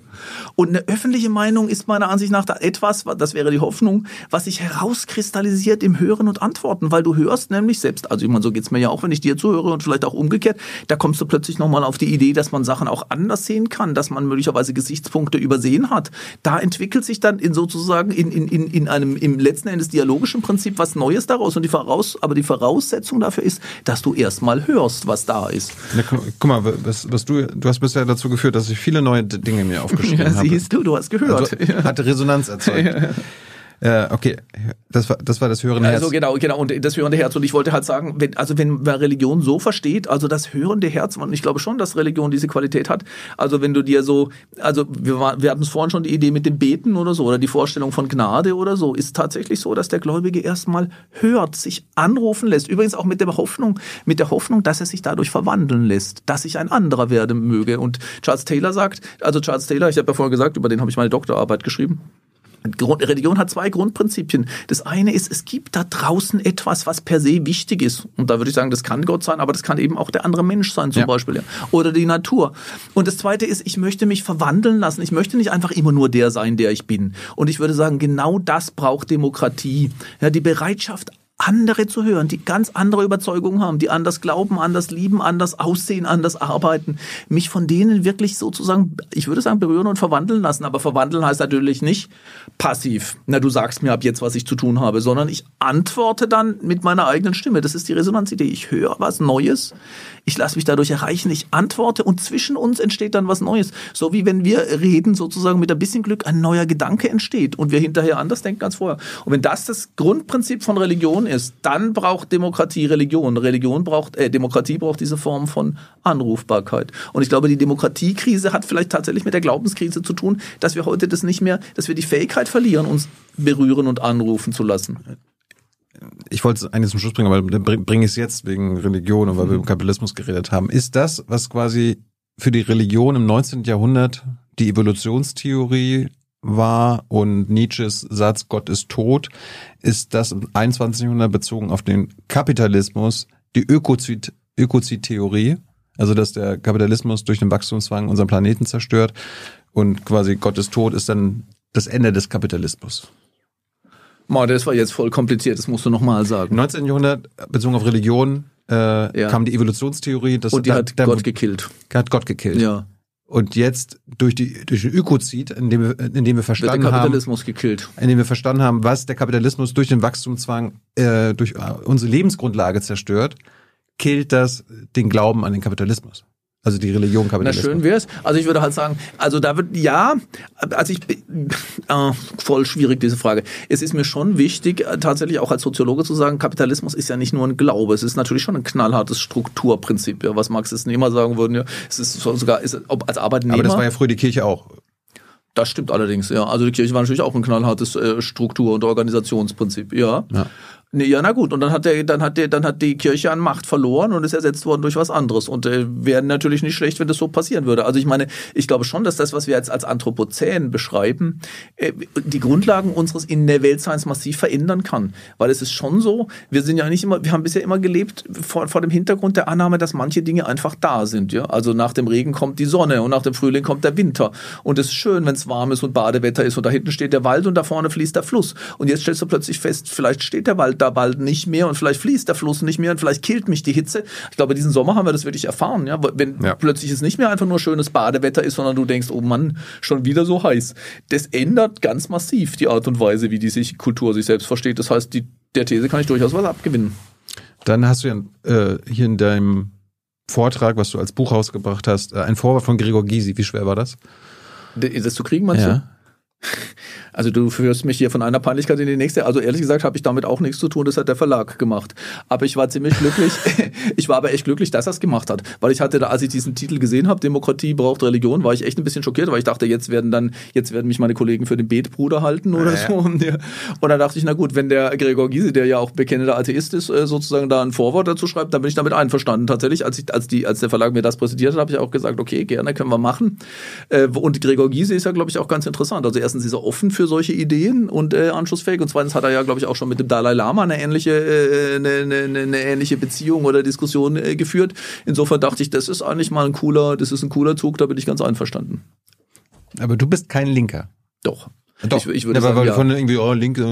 Ja, das, es gibt halt verschiedene Arten von Linkstum. Ich, ich würde sagen, wundern, wenn du dich nicht als Linker bezeichnen ja, Nee, ich würde mich als Linker bezeichnen, wobei ich halt sagen würde, es gibt natürlich gibt es verschiedene Arten von Linkstum. Ich würde übrigens wirklich sagen, also also wenn man links kann es auf tausend Weisen definieren, ja, aber im, im, Prinzip würde ich sagen, von Marx ausgehend, ich, für mich gibt es zwei Marx. Der also eine ist der Klassenkampf Marx. Der andere ist sozusagen der Marx, der eine systemische äh, Betrachtung hat, der sagt, das Subjekt wird zum nee, das Kapital, die Kapitalbewegung wird zum Subjekt der gesellschaftlichen Veränderung. Und für mich ist dieser zweite Gedanke ganz wichtig. Ja. Es sind nicht die bösen Kapitalisten oder die Finanzmarktbesitzer oder sonst jemand, sondern es ist die Logik des Systems, ja. was das Hauptproblem ist. Und in dem Sinne würde ich mich schon als Linker bezeichnen. So, be bevor ich es vergesse, wir hätten es vielleicht ganz am Anfang machen sollen, jetzt meinst du aber trotzdem zum Schluss. Kannst du noch mal ganz kurz, weil du über Resonanz gesprochen hast, mhm. kurz erklären, was der Unterschied zwischen Resonanz und Kommunikation? Naja, kommunizieren kannst du ja auch sehr giftig. Ja, also in gewisser Weise, äh, äh, also zu, zum Beispiel, du kannst mich fragen, wie spät ist es? Und dann gucke ich auf die Uhr und sage 20 Uhr. Das ist Kommunikation, aber und, oder, oder ich kann sogar sagen, du bist ein Arsch. Ja, das ist beides Kommunikation, aber hat nichts mit Resonanz zu tun. Also Resonanz ist für mich eine Form der Beziehung, in der du dich tatsächlich öffnest für das andere und dich und in der dir das was bedeutet. Ja, es ist ein Moment des Au also eigentlich würde ich sagen, es gibt zwei Unterschiede. Wenn wir reden, ja, ja, dann ist es erst dann Resonanz, wenn etwas, was du sagst, mich wirklich berührt. Wenn du mich nach der Uhrzeit fragst, berührt mich das Aber nicht. ist das denn nicht Re Reaktion? Also was, was, gut, was ist der Unterschied zwischen Resonanz und Reaktion dann? Reaktion kann sein, dass wenn du mich beleidigst, ich dir eine reinhaue. Das ist auch nicht resonant. Das nenne ich Repulsion. Ah. Ja. Also Resonanz ist sozusagen das, das sich berühren und dadurch verwandeln lassen. Also zum Beispiel, übrigens ist es ganz interessant, wenn ich das ganz kurz erläutern darf, weil wenn, weil, weil Kommunikation wird, also Resonanz ist nicht Harmonie oder ich nenne es auch Echo, wo es gefährlich wird, ne? ähm, oder Einklang, weil wenn du nur Sachen sagst, die ich schon kenne und weiß, und ich sage, ja, ich bin ganz deiner Meinung, ist das für mich nicht Resonanz. Ja? Resonanz ist kann so oder ist so ein Gespräch, wo du herausgefordert wirst und auch wo ich wieder widerspreche. Ja, ich meine, wenn ich, ich, ich liebe Diskussionen mit meinen Freunden, wo wir ganz unterschiedlicher Meinung sind, egal über was, über Musik oder über Bayern oder über sonst was. Äh, und aber, aber da sind wir ganz wechselseitig füreinander offen. Ich, ich möchte dein Argument hören, ich möchte darauf eingehen und dann entwickeln wir neue Gedanken. Also das kann im Widerstreit sein. Ja? Und dann siehst du, es gibt einen Moment des Umbruchs, wo ich sage, ach, hau doch ab. Ja, das ist dann auch eine Reaktion, aber jetzt kommt die Schließung. Ich möchte deine Stimme gar nicht mehr hören. Schon gar nicht möchte ich mich von dir berühren und verwandeln lassen. Also Resonanz hat dieses Moment der, der Offenheit und auch des, des, der, der Antwortbeziehung, die beide verwandelt. Hans, kannst du gleich erzählen, ob äh, es eine gewisse Resonanz beim Im, Publikum gab? Ja. Äh, eine letzte Frage noch, weil du ja sich im Prinzip seit 30 Jahren in der Soziologie umhertreibst. Ja. Hast, hast, hast du dich irgendwo schon mal geirrt? Also hattest, bist du, was mal irgendein, bist du irgendwann einen Weg lang gegangen, einen akademischen oder so einen gedanklichen Weg, den du dann irgendwann realisiert hast, da habe ich mich geirrt, ich gehe woanders lang. Ja, also würde ich schon sagen. Also ich meine, die, also ich meine, man hofft ja immer sozusagen, dass es nicht die komplette Sackgasse ist und dann geht man da wieder zurück, mhm. sondern man geht dann, man biegt ab. Mhm. Ja, und da würde ich sagen, das kann im Kleinen und im Großen passieren. Ich würde sagen, im Kleinen geirrt habe ich mich zum Beispiel schon bei der Corona-Krise, weil ich da größere Hoffnung hatten, dass es danach anders weitergeht. Ja, also ich dachte irgendwie, okay, im Normalmodus sind wir alle so beschäftigt, dass wir nichts ändern, aber wenn da plötzlich mal das Leben anhält und die war schon eine massive Entschleunigung, ja, dann ist das vielleicht die Chance, danach anders weiterzumachen. Und da würde ich erstmal sagen, haben wir nicht. Ja, ja, und da würde ich jetzt inzwischen sagen, vielleicht können wir noch mal ein bisschen abwarten, ja, weil sozusagen du stellst nach der Krise erstmal wieder den Normalbetrieb her und dann fängst du an darüber nachzudenken, was war denn das gerade? Ja, deshalb würde ich sagen, vielleicht war es kein totaler Irrtum, aber ein bisschen, ja. Aber da würde ich sagen, das war nur ein kleiner, das war nicht ein großer theoretischer Entwurf, das war halt, weil du auch als Soziologe und Soziologin gefragt wirst, was machst du? Das finde ich auch legitim in der Gesellschaft. Ja. Im Großen äh, würde ich sagen, habe ich einem, habe ich ein paar Revisionen vollzogen, weil ich habe zum Beispiel in meiner Doktorarbeit noch behauptet, und was heißt behauptet? Ich, ich bin der Idee nachgegangen, dass Menschen eine stabile Identität brauchen. Also sie brauchen einen Sinn dafür, wer sie sind und müssen das ein bisschen stabil halten können. Ja, also was man halt Identität nennt und stabile Identität. Und da würde ich sagen, dass ich habe von Identität rede ich heute gar nicht mehr, weil ich es durch den Resonanzbegriff ersetzt habe. Und der Unterschied ist, dass Resonanz durchaus Veränderung beinhaltet. Ja, ich würde gar nicht mehr sagen, ich muss eine Identität, ich muss immer wissen, wer ich bin und so bleiben. Ja, aber ich muss, ich muss also berührbar, anrufbar bleiben. Ja, das war das Thema des, äh, des kleinen Buches und aber auch antwortfähig. Ne? Aber das bedeutet nicht, ich würde halt sagen, es kommt mir jetzt gerade auf die Veränderung von Identität an. Ne? Also, dass ich wandelbar bleibe. Da habe ich wenigstens meinen begrifflichen Apparat umgerüstet. Hartmut, mir hat Spaß gemacht. Es war herausfordernd. So ist richtig. Aber toll. Ich hoffe für dich auch. Ne, war cool. Und komm bald wieder. Sehr gerne. Jetzt kommt ja. Hans. Danke.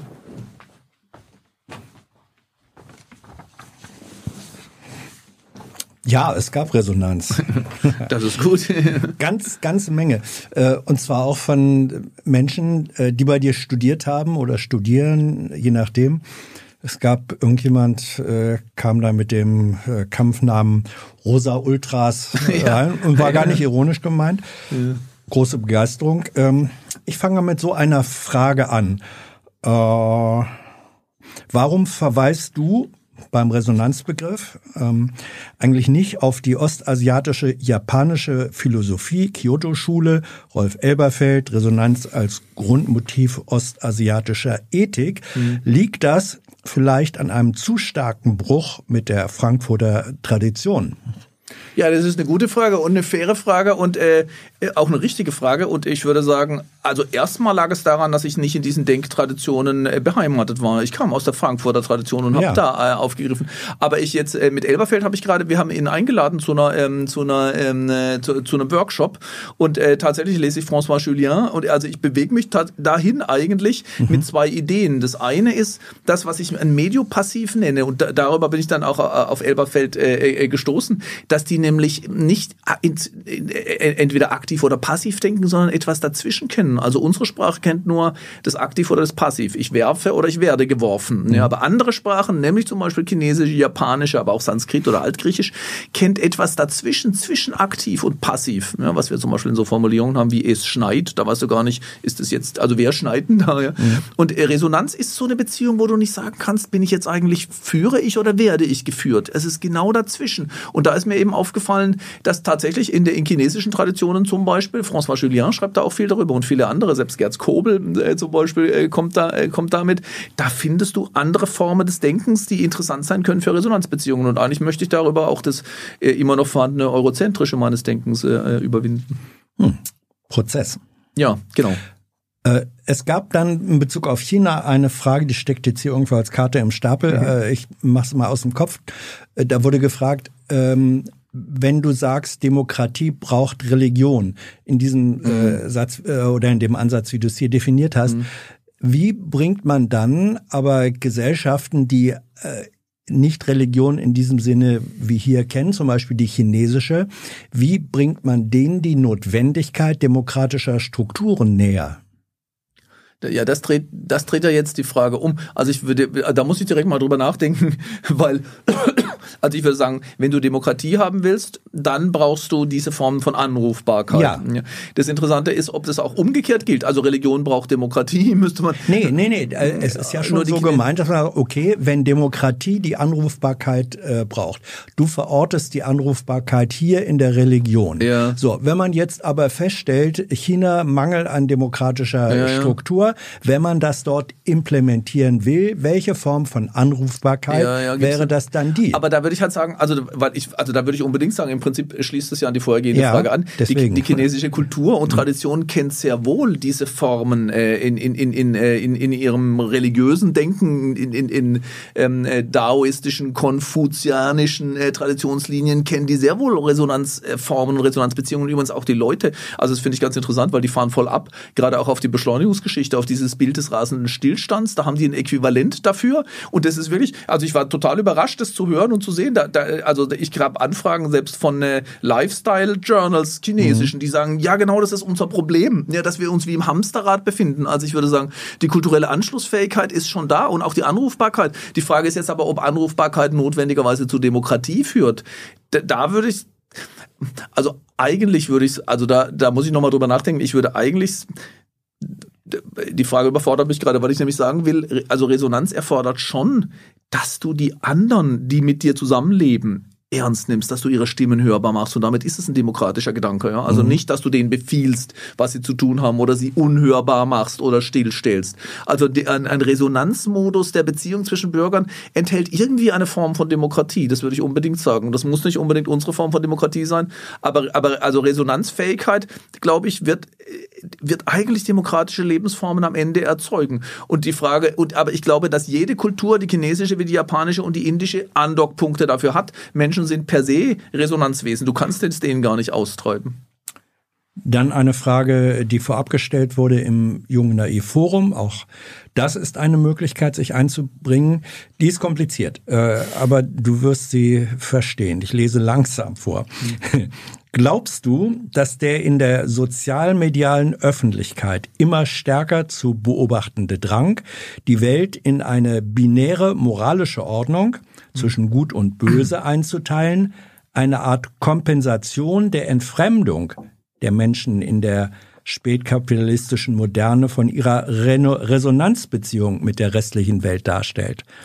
Ich glaube das unbedingt und das besorgt mich wirklich zutiefst, nicht nur als Wissenschaftler, sondern sogar als Mensch. Ich bin, also ich würde sagen, ich bin im Moment, sind ja wahrscheinlich die ja. meisten, wenngleich wir die, die Lage unterschiedlich interpretieren würden, aber ich bin total irritiert und auch frustriert darüber, dass ich genau das wahrnehme, in, in, also binnenpolitisch wie außenpolitisch, dass wir die anderen gerade, ich, also ich nehme das so wahr, und wenn es auch, es kann ja falsch sein, aber meine Wahrnehmung ist die, dass wir die anderen gerade nicht mehr hören wollen. Also wie gesagt, die, die, die, die, die, die also die, die Impfbefürworter wollen die Impfgegner nicht mehr hören, weil sie mhm. sie für Idioten halten, aber umgekehrt leider auch. Und die Klimaleug, also ich weiß, ich weiß nicht, wie ich da sagen soll, also die, die das Gefühl haben, die Klimakrise ist die große Krise, wollen die Leugner nicht hören. Und die Leugner wollen aber auch die Klimaaktivisten nicht hören. Und so nehme ich das überall wahr und auch außenpolitisch, wenn wir irgendwie sagen, irgendwie, wir sollen mit China keinen Handel treiben und eigentlich auch die sportpolitischen und alle Beziehungen, die akademischen Runden runterfahren und mit dem Iran sollen wir schon gar nicht reden und gegen Russland sollen wir nur noch mit Waffen einschreiten. das, das beunruhigt mich irgendwie, weil ich das Gefühl habe, da, da nimmt diese, eigentlich diese Resonanzlosigkeit zu, also das, was ich eine Repulsionbeziehung mhm. nenne, die Aggressionsbeziehung äh, steigt und sie steigt ja wirklich auch aus moralischen Intuitionen, weil wir es für unerträglich halten, was da passiert im Oman oder, äh, oder, oder im Iran oder in äh, China oder anderswo. Also aus, ich, ich, ich habe die Sorge, dass aus, aus moralischer Motivation, die ich teile, ich teile die Werte, ja, Resonanzlosigkeit entste äh, entsteht, also richtige ähm, ähm, ähm, Repulsion. Und in der Tat ist es meine These, dass sich das Aggressionsverhältnis, was ich vorhin versucht habe zu beschreiben, Aggression gegen die Natur, mhm. Aggression gegen uns selbst, auch auf dieser politischen, auf der innen- und außenpolitischen Ebene niederschlägt. Jetzt Fragen, die parallel zu eurem Gespräch äh, gekommen sind. Was denkst du über Identitätspolitik? Ist sie Religionsersatz? Also erstmal würde ich sagen, dass ich glaube schon, dass Identitätspolitik auch aus, eigentlich aus einem Resonanzsinn entstanden ist, dass man nämlich die hörbar macht und auch denen sozusagen, denen eine Stimme, ich finde schon der Begriff, denen eine Stimme verleihen, ist ja blöd, ja, ich leihe denen ja nicht eine Stimme, sondern ich mache die Stimme von denen, die man bisher nicht gehört hat, seien das Transpersonen zum Beispiel oder, oder, ich meine, bis lange Zeit hatten in unserer Gesellschaft selbst Frauen gar nicht die Möglichkeit, eigene Resonanzachsen zu entwickeln und eine eigene Stimme zu entwickeln und die, die, das ist, glaube ich, heute ein bisschen generalisiert worden. Alle Formen von Minderheiten, also, also zum Beispiel ja, indigene ja. Völker und so, äh, hatten nicht die Möglichkeit, gemäß ihrer Resonanzvorstellungen religiöser, kultureller und anderer Art zu leben. Deshalb würde ich sagen, getrieben ist es erstmal von der Vorstellung, dass Resonanz für alle Menschen möglich sein sollte. Ich glaube, das ist ein, ein ethischer Impuls, aber der kann ganz schnell ins Gegenteil umschlagen. Also gibt es da auch Kipppunkte? Da, ich glaube, das steht glaube, dahinter. Und das würde ich sagen, der, ja. in der Entwicklung oder in, in der Konstituierung ja. von äh, Identitätsbewegungen, die ja sehr unterschiedliche Kristallisationskerne ja. haben können. Da gibt es auch Kipppunkte. Das würde ich um, ich würde das wirklich sagen und ich glaube, das kannst du zum Teil beobachten und ich diskutiere das auch immer mit meinen Studenten mal wieder. Ich, tatsächlich, dass ich sage, der, wir, die, also dass wir, dass wir diese Kipppunkte vermeiden müssen, ja Sensibilität entwickeln auch für das, was wir tun mit der Sprache, ohne dann selber den Holzhammer aus, auszupacken und zu sagen, sag einmal das falsche Wort, ja, oder mach mhm. ein. Zum Beispiel, wir hatten das mal, wo, wo jemand gesagt hat, wenn einer ein biologistisches Argument macht, muss er sofort ausgeschlossen werden aus dem Seminar. Ne? Dann siehst du sozusagen, da wird jede Resonanz dann wieder, dann wird Resonanz gekillt, so wie es Religion auch tun kann. Ja? Also mhm. wenn die, wenn Religion kann total resonanzfeindlich werden, wenn man sagt, Gott sagt und deshalb musst du das tun. Ne? Und natürlich kann es, ich glaube, das kann man mit jeder Art von Policy machen und zum Teil mag das auch in äh, radikalen identitätspolitischen äh, Hinsichten passieren. Wie funktioniert die Entstehung und Veränderung politischer Paradigmen? Also da wäre die Frage, was man genau mit einem Paradigma meint. Also man kann ja irgendwie sowas sagen wie Liberalismus ist eins, Konservatismus ist eins, Sozialismus ist eins. Das hat man lange getan. Mhm. Man kann aber auch sagen, es gibt sowas wie ein modernes politisches Paradigma, ja, was sowas wie demokratische Formen überhaupt meint. Also du kannst es größer oder kleiner machen. Äh, grundsätzlich würde ich sagen, äh, dass Politik nie isoliert zu betrachten ist. Ja, also das, diese Ansicht kann man von Marx gewinnen, von mir aus, der halt sagen würde, Politik ist immer auch verbunden mit Produktionsverhältnissen. Wenn wir zum Beispiel äh, Wachstumsnotwendigkeit nehmen, also ein Paradigma, Paradigma, was ja. für unsere, habt ihr vorhin auch drüber gesprochen, konstitutiv ist für die ja. volle Bandbreite der politischen Parteien, die wir sie haben, wie entsteht das? Wie verändert sich das? Ja, also und das, das ist eine ganz heikle Frage. Also ich würde dir das nicht einfach ökonomisch kurzschließen. Natürlich kannst du auf der einen Seite sagen, das Wachstumsparadigma ist eindeutig auch eine Folge kapitalistischer Verhältnisse. Einfach deshalb, weil Wachstum den, den Klassenkampf ein bisschen befriedet. Ja, die Idee ist sozusagen, du hast über die Teilhabe. Ja, also wenn das Gesamtkuchen wächst, dann mhm. kommt unten auch ein bisschen mehr an. Das mhm. ist schon richtig. Ja, also sozusagen, du kannst auch die die die Verlierer eines kapitalistischen Systems, die Ausgebeuteten mhm. von mir aus, befrieden, wenn du, weil du denen ein bisschen was abgibst gibst, solange du Wachstum hast. Insofern ist es, ja. ist es damit verknüpft. Aber trotzdem, aber die Frage ist, ist es die ökonomische Entwicklung, die, die kulturellen Ideen, die politischen Paradigmen hervorbringt?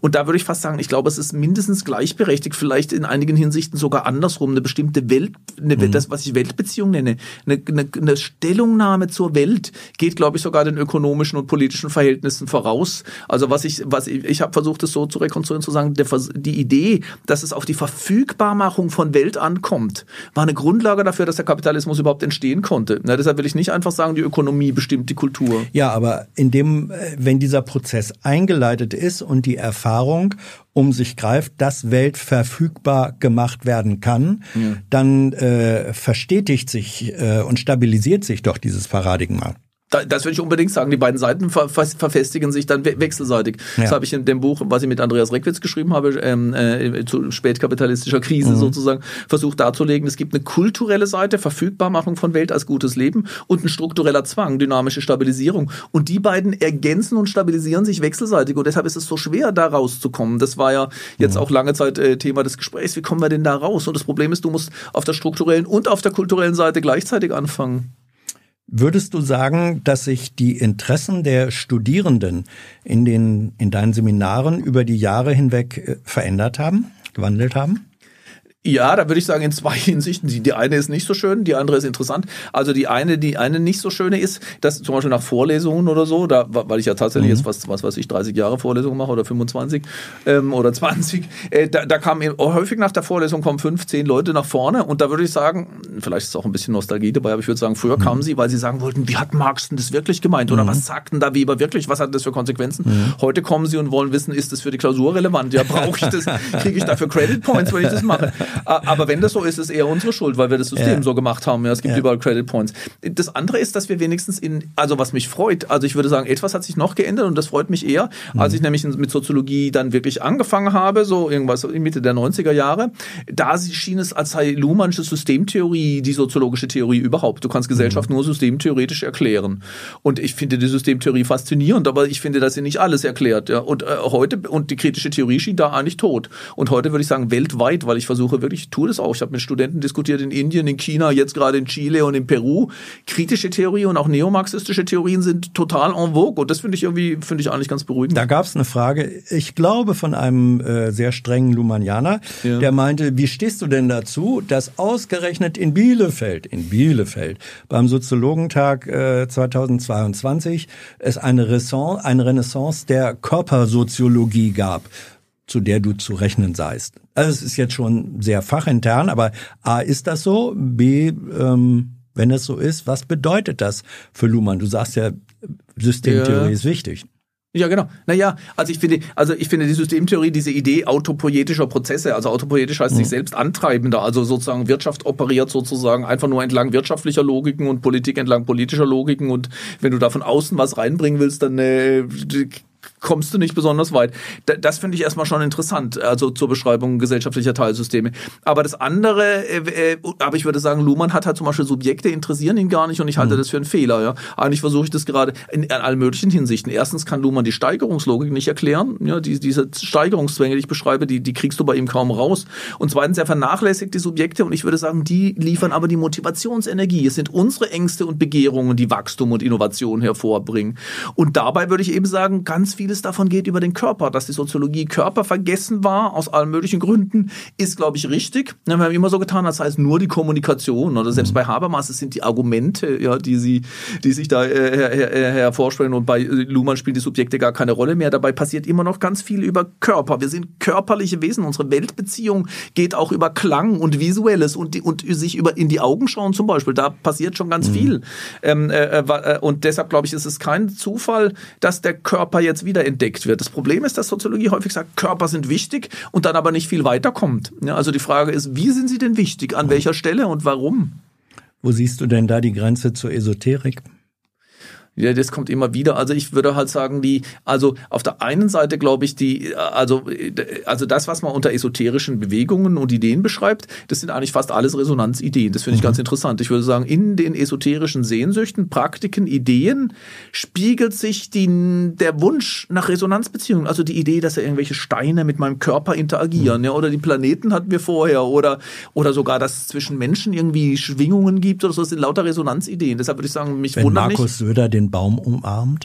Zum Beispiel da, ja genau. Da ja. ist doch das ist die Vorstellung, dass da, auch wenn er das politisch instrumentalisiert, aber viele Menschen offensichtlich, er macht es ja nur, weil er denkt, das wird bei Menschen was auslösen, ja, dass ja, da eine stimmt. Beziehung mhm. ist zwischen Baum und Mensch. Deshalb würde ich sagen, diese Ideen sind ganz stark, aber ich möchte sie halt, das ist mir ganz wichtig. Ich, also ich, insofern würde ich sagen, Resonanz ist esoterisch anschlussfähig, aber ich möchte sie halt mit den Mitteln der Wissenschaft bearbeiten, ja, der Soziologie, auch der Philosophie, das finde ich schon, ähm, und nicht esoterische Gedanken irgendwelcher mhm. Art einfach voraussetzen, weil dann verlässt du den Boden der Wissenschaft. Da schließt diese Frage an, spielt die Psychoanalyse in deinen Überlegungen eine Rolle? Meine Frage, und wenn ja, welche? Naja, also die, äh, also was irgendwie klar ist, also erstens in der kritischen Theorie spielt sie natürlich eine ja, Rolle, ja, weil die natürlich erkannt hat, dass man sozusagen auch ein Konzept der Innenseite braucht. Der Resonanz ist ja im Prinzip auch eine psychologische Idee. Also, äh, also ich meine in zweierlei Hinsichten. Das eine ist, dass Psychoanalytikerinnen und Analytiker sozusagen dir sofort sagen, ja, in der, in der, in, in allem, was Psychoanalyse machen kann, mhm. geht es eigentlich um Resonanzprozesse, also Übertragung und Gegenübertragung, aber auch in allen möglichen anderen Hinsichten. Aber äh, die Innenseite auch kapitalistischer Verhältnisse zu betrachten, ist mir natürlich ganz wichtig. Also die Resonanzbeziehungen nimmt die Innenseite ja ganz stark in den Blick. Ja, was, was sind das eigentlich für Erfahrungen und für Beziehungen, die wir machen? Wobei es mir wichtig ist, in, in einem gewissen Unterschied zur Psychoanalyse, es geht mir eben nie um das Subjekt alleine. Resonanz ist nicht ein subjektiver Zustand oder eine emotionale Bewegung oder so, sondern eine Beziehungsform. Sie ist immer zwischen Subjekt und Welt. Aber natürlich kannst du das an Freud äh, auch durchaus anschließen. Da gab es auch die Frage, Oder ein Jungen. Äh, ja, den anderen Jungen. Ja. Ähm, äh, da gab es die Frage, wie stehst du eigentlich zu äh, Fromms Kategorien von haben oder sein? Ja, die, also das ist ganz interessant, die, weil die, weil, also ich würde sagen, am nächsten in, in den Intuitionen, wie er kritische Theorie betrieben hat, bin ich fromm am nächsten. Ja, oder, mhm. oder ja, kann ich ja glaube nur so rum sagen, weil er deutlich zuvor war. Ich finde aber die also die ganzen frühe kritische Theorie hatte die, die war meiner ein bisschen anders als dann Habermas und Hornet, die ich auch sehr, sehr schätze, die, die auch wirklich sehr verdienstvolle mhm. Sachen gemacht haben. Aber die frühe kritische Theorie bei Fromm am deutlichsten, aber auch bei Marcuse oder Adorno hatten die Vorstellung, dass eine andere Existenzform möglich sein muss. Also Also bei, bei, bei, bei Adorno ist es die Idee, nicht die kritische, ähm, nicht die instrumentelle Vernunft, sondern eine Art von mimetischem Weltverhältnis. Bei Marcuse, der spricht sogar dafür, dass das Prometheische, was ich Verfügbarmachung nenne, mhm. durch ein erotisches Weltverhältnis ersetzt werden könnte. Und, und, und Fromm, Fromm unterscheidet zwei Formen der Weltbeziehung eigentlich mit, dem, mit den Habens- und Seinskategorien. Mhm. Und sein Begriff der Spontanität eigentlich äh, ist ganz nahe an dem, was ich mit Unverfügbarkeit in der, in der mhm. Form der Beziehung nenne. Also Fromm ist sehr, sehr nahe. Er ist halt auch nicht der systematischste der Denker gewesen, würde ich mhm. sagen. Um passt eigentlich auch dazu, weil du ja vorhin deine Nähe, das hat manche überrascht, äh, zu Heavy Metal äh, an, hast anklingen lassen. Ähm, Gibt es ein Metal-Lied, äh, von dessen Text du denkst, äh, dass er den aktuellen gesellschaftlichen Zustand am besten beschreibt? Oh, das ist jetzt aber ne, ja, da muss ich nachdenken. Also ich da, da muss ich vielleicht also wie gesagt, ich habe ein kleines Buch geschrieben, erscheint nächstes ja. Jahr, was mir wirklich wichtig ist. Ein bisschen habe ich noch Sorge dafür, dass ich, weil es weil hat weil es mhm. halt ja egal. Ähm, und da habe ich versucht das Argument zu machen, es geht nicht um den Text als Ganzes, also der Text als Theorie, noch nicht mal um mhm. den Text als Geschichte. Ich glaube, was Metal aber macht, ist, er erzeugt sowas wie archetypische Bilder, ja, so Beziehungsvorstellen, mhm. ja, zum Beispiel, also die gegenwärtigen Verhältnisse. Das weiß ich irgendwie nicht. Ich weiß zum Beispiel, ich habe ich hab neulich, als ich das Buch geschrieben habe, ist mir mhm. aufgefallen von Black Sabbath, Heaven and Hell, ja, ein mhm. Lied, was ich sehr, sehr schätze. Mhm. Äh, da gibt's eine Zeile, die mich äh, schon als, als Jugendlicher, da war ich 14 oder 15 oder so, sehr, sehr berührt hat, nämlich, das singt Ronnie James Dio, der, der, der, der Metal God, The closer you get to the meaning. Ja, und, und ich wusste, und erst jetzt, als ich das Buch geschrieben habe, habe ich mal geguckt, wie der Text eigentlich weitergeht. Und sowas meine ich, also der hatte die, das ist eigentlich eher so ein mystisches Bild, ja, wenn du dich nämlich der, der, der, der wirklichen, der Wahrheit näherst, dann wird es irgendwie gefährlich oder mhm. ungreifbar oder so. Und ich meine, mich, mich, mich faszinieren so Bilder, nicht wirklich Theorien. Mhm. Ich müsste da jetzt länger drüber nachdenken. Ah, äh, du hast ja da drin auch, glaube ich, geschrieben, ähm, dass eigentlich äh, Pink Floyd sozusagen ja. deine äh, mythische Jugendband ja, ja. war und dann warst du ganz enttäuscht vom ersten Pink Floyd-Konzert. Da gibt's ja auch äh, Hey Teacher, Brick in the Wall, ja, ja, absolut, wall. Ja. Teacher, leave us all alone. Ist das äh, so ein Satz, ein Bild, wo du sagen würdest, das bringt grundsätzliche Verhältnisse zum Beispiel zu, zwischen Lehrern und Schülern auf einen sprachlichen Punkt. Das würde ich unbedingt sagen. Ich meine, das habe ich tatsächlich mal systematisch untersucht. Ja. Die größten Hits von Rockbands bringen immer Entfremdungs, äh, witzigerweise ja. Entfremdungserfahrung, und zwar Entfremdungserfahrung. Ich würde sagen, die ganze Rockmusik hat das natürlich sehr, sehr häufig. Also Pink Floyd durch und durch The Wall, mhm. ja, also ja. Die, die Mauer, die mich trennt von der Welt. Aber der, der, der Punkt ist wirklich, dass es gerade um Schulentfremdungserfahrung in der Schule geht. Also bei Pink Floyd, ja, we don't need no education, teacher leave. Aber der größte, das war der größte Hit von Pink Floyd. Der größte Hit von Alice Cooper, ähm, Schools Out for Summer mhm. oder Forever. Der größte mhm. Hit von äh, äh Supertramp, ähm, The Logical Song, When I Was Young, da war die Welt schön und danach mhm. kam ich in die Schule oder so, die beschreiben mhm. immer die gleiche Erfahrung. Das würde ich schon sagen. Das bringt die, die Vorstellung, dass durch Vergesellschaftung das Weltverhältnis von einem Resonanzverhältnis in ein Entfremdungsverhältnis äh, transformiert wird. Das findest du in der Rockmusik durch und durch und ich finde, sie, sie setzt entgegen bei Pink Floyd oder Yes, die ich sehr mag, mhm. oder auch Marillion, äh, häufig auch wohl, ne, ne, ne, sozusagen utopische Wohlklänge entgegen und im mhm. Metal hämmern sie eben ihre, ihre Akkorde auch ihre Soli bei, in, in Stranger Things, sozusagen in dieser Szene, wo da, wo da einer der Protagonisten äh, den Master of Puppets Solo spielt. Da siehst du wirklich gegen, die gegen die dämonische Kälte der Welt äh, hämmern die äh, Drums und die Basses an mhm. und werden die Gitarren-Solo geschleudert. Ich glaube schon, dass Heavy Metal sowas zum Ausdruck bringt und verhandelt. Ist die universitäre Bildung nicht nur Habitus, sondern auch Opium für die Mittelschicht? Jetzt Ganz gefährliche Frage. Damit provoziere ich immer meine Studenten, ja. weil, weil wir haben in Jena ein sehr linkes, ähm, also äh, studentisches Milieu, die unbedingt die Welt verbessern wollen. Und ich sage denen immer, ihr denkt, ihr seid Wunder wie, aber ich meine mhm. das nicht aggressiv. Ja, ich meine, das geht ja für mich erst recht. Ja, ich werde bezahlt von dem Laden. Aber ich sage denen immer, ihr glaubt, dass ihr sozusagen hier die Welt verändert, weil ihr ach so kritisch seid. Aber in Wahrheit erwerbt ihr Credit Points, macht damit Abschlüsse, um später gute Jobs zu haben, die ziemlich nahe an der an der Ausbeutungsmaschinerie oder überhaupt da drin ist. Ja. Also natürlich ist es so. Also ich glaube wirklich, westliche Gesellschaften schaffen es sozusagen ihr System so wahnsinnig stabil zu halten, weil sie auch in Sendungen wie mhm. eurer ja, oder an der Uni wie in meiner äh, wahnsinnig kritische Gedanken ermöglichen und die aber mhm. einhegen. Die machen die zum Teil der Kulturindustrie, hätte Adorno gesagt. Also ich würde sagen, das ist leider wahr. Ja, das ist leider mhm. wahr. Aber trotzdem habe ich, die, aber ich habe die Hoffnung, ehrlich gesagt, ich würde sagen, das ist ein Moment von Resonanz, dass da ein überschießendes Moment entsteht, dass daraus mhm. schon Funken hervorgehen können, die aus eurer Sache wie aus meiner, die dann auch transformative Wirkung die erzeugen. Dann äh, zum nicht verfügbaren gehören. Ja. Hm. Ähm, entspricht dein Begriff von bewahren Albert Schweitzers äh, Ehrfurcht vor dem Leben? Ich weiß, ja, ich würde ehrlich gesagt sagen, ja. Ich würde sagen, ja. Ich habe mir tatsächlich überlegt, also hier, als ich ja. auch bei diesem Buch Demokratie braucht Religion, sowas wie Ehrfurcht. Also ich habe nämlich wirklich ein bisschen die Sorge, dass mit der Religion bestimmte Haltungen verbunden sind. Ja, also das sich anrufen lassen zum mhm. Beispiel Dankbarkeit, die Erfahrung von Gnade, aber Ehrfurcht ist vielleicht das Wichtigste dabei, vor einer Sache Ehrfurcht zu haben. Das scheint mir ganz wichtig zu sein und ich würde sagen, tatsächlich mit Resonanz ist es eigentlich immer verbunden, dass da etwas ist, was mir unverfügbar bleibt, was ich auch nicht völlig verstehe, vor dem ich aber Ehrfurcht habe. Äh, und ich glaube, bei Schweizer gibt es eine ähnliche Idee, Ehrfurcht vor dem Leben. Mhm. Also Ehrfurcht finde ich aus germanistischer Sicht einen komplizierten Begriff, weil er setzt sich zusammen aus Ehre und Furcht. Mhm. Und die Furcht passt mir dabei Aber nicht, der Anteil von Furcht das verstehe ich gut, aber das verstehe ich gut, aber da würde ich sagen, das, das ist, glaube ich, das, was ich, was bei mir Unverfügbarkeit heißt in diesem Sinne von, weißt du, auch wenn ich mich wirklich, ich würde jetzt mal so sagen, ja. wenn ich mich auf eine Diskussion mit euch einlasse hier, hier, mhm. da habe ich natürlich auch einen Moment von Furcht insofern, als ich, ich also ich hab's, Resonanz bedeutet sich verwundbar machen. Ja, ich mhm. lasse mich von mhm. etwas berühren und verwandeln, was ich nicht unter Kontrolle habe. Mhm. Es ist mir nicht verfügbar. Und natürlich erzeugt das schon einen Moment von Furcht okay. auch. Ne? Ja, ich, ich, ich, ich verstehe, weil ich war äh, gedanklich an dem Punkt, dass ich sage, wäre nicht Respekt dann der der richtigere Begriff, ja, aber ja. Äh, so kann ich, wenn du sagst, ja, das das das Ungewisse, das Risiko auf ja, das ist wie in der Liebe eigentlich. Ja, man kann man kann sich auch vor Liebe fürchten, ja, weil weil ich ja. lasse mich da, ich lasse mich, ich mache mich verwundbar. Ja. Ist für dich Entfremdung einfach nur die Abwesenheit von Resonanz oder ist sie äh, eine gesonderte Erfahrung?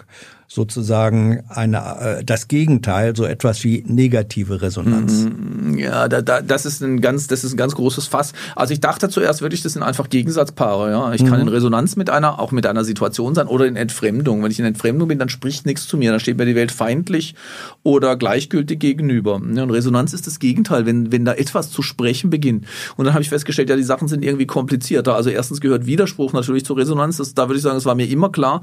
Aber manchmal muss ich auch durch Formen der Entfremdung gehen, um überhaupt resonanzsensibel zu werden, um auch meine eigene Frequenz zu entdecken. Ähm, also manchmal würde ich sagen, muss ich, habe ich eine Resonanzverweigerungspflicht oder Recht, ja, um wieder antwortfähig zu werden. Und ich finde zum Beispiel Pubertät ist eine Phase der Entfremdung. Das ist schon fast eine eigene. Von den Eltern.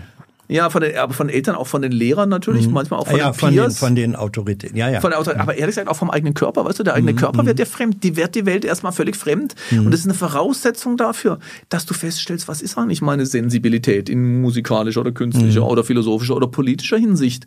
Also Phasen der Entfremdung sind, glaube ich, eine Voraussetzung dafür, resonanzfähig zu sein und ich glaube auch, ich glaube, das gehört zum menschlichen Dasein dazu. Das könnte man, wenn man will, in religiösen Begriffen deuten, muss man aber nicht.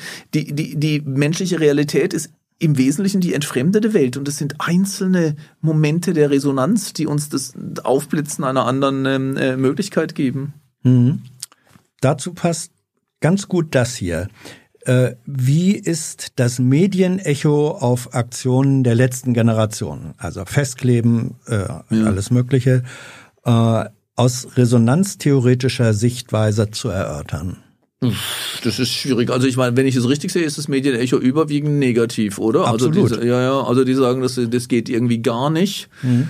Und ähm, also es wird die es wird die Regelverletzung, die darin auch steckt, das ist ein bewusster Regelbruch, ja. es ist auch ein Bruch von Rechtsnormen unterschiedlicher ja. Dimensionen, die wird ja durchaus höher ähm, äh, skandalisiert als der Skandal, auf den die Aktionen hinweisen wollen, äh, nämlich die äh, Nichtbearbeitung äh, der Klimakrise. Der eigentlichen Krise, ja. ja. Ja, also ich natürlich kann man das skeptisch sehen oder muss man das vielleicht skeptisch sehen. Erstmal die, die, die naheliegende Antwort wäre zu sagen, der Medienbetrieb rechtfertigt damit eben die Aufrechterhaltung der Wachstumslogik, der dynamischen Stabilisierung gegen Formen des Widerstands. Ähm, natürlich kann man aber sagen, gut, diese Formen des Widerstands sind nicht demokratisch. Sie sind hm. auch nicht demokratisch gedeckt. Da, da meint jemand, dass er es besser weiß und deshalb jede Form von Recht brechen kann. Also die Sachen sind ein bisschen ambivalent. Ich würde, ich würde halt, also ich, zumindest würde ich sagen, dass diese Formen äh, der, der, der Aktion der letzten Generation natürlich nicht per se resonant mhm. sind, sondern sie sind auch eine Form von Repulsion. Also bis, bis da ist es, das hat ja auch vorsätzliche Repulsion.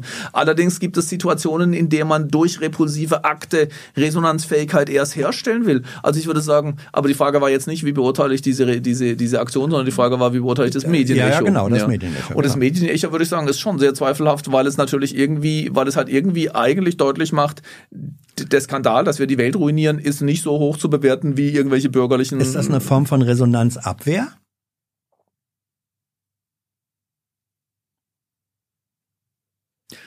Ja, aber lass uns mal ganz kurz überlegen, wie müsste es denn anders sein? Also Sie müssen sagen, wir finden das ganz klasse, das sollten mehr Menschen machen. Nö, weiß ich nicht, ob Sie, weiß ich nicht, ob man sagen muss, wir finden es ganz klasse. Äh, theoretisch denkbar ist ja auch, dass man die Ambivalenz, die du eben auch beschrieben ja. hast, auf der einen Seite wird äh, dringlich auf einen Notstand hingewiesen, ja. auf der anderen Seite äh, ist es Bruch mit Rechtsnormen und anderen Regeln. Man kann ja auch diese Ambivalenz äh, schildern, darstellen und sagen, so, und was machen wir jetzt damit?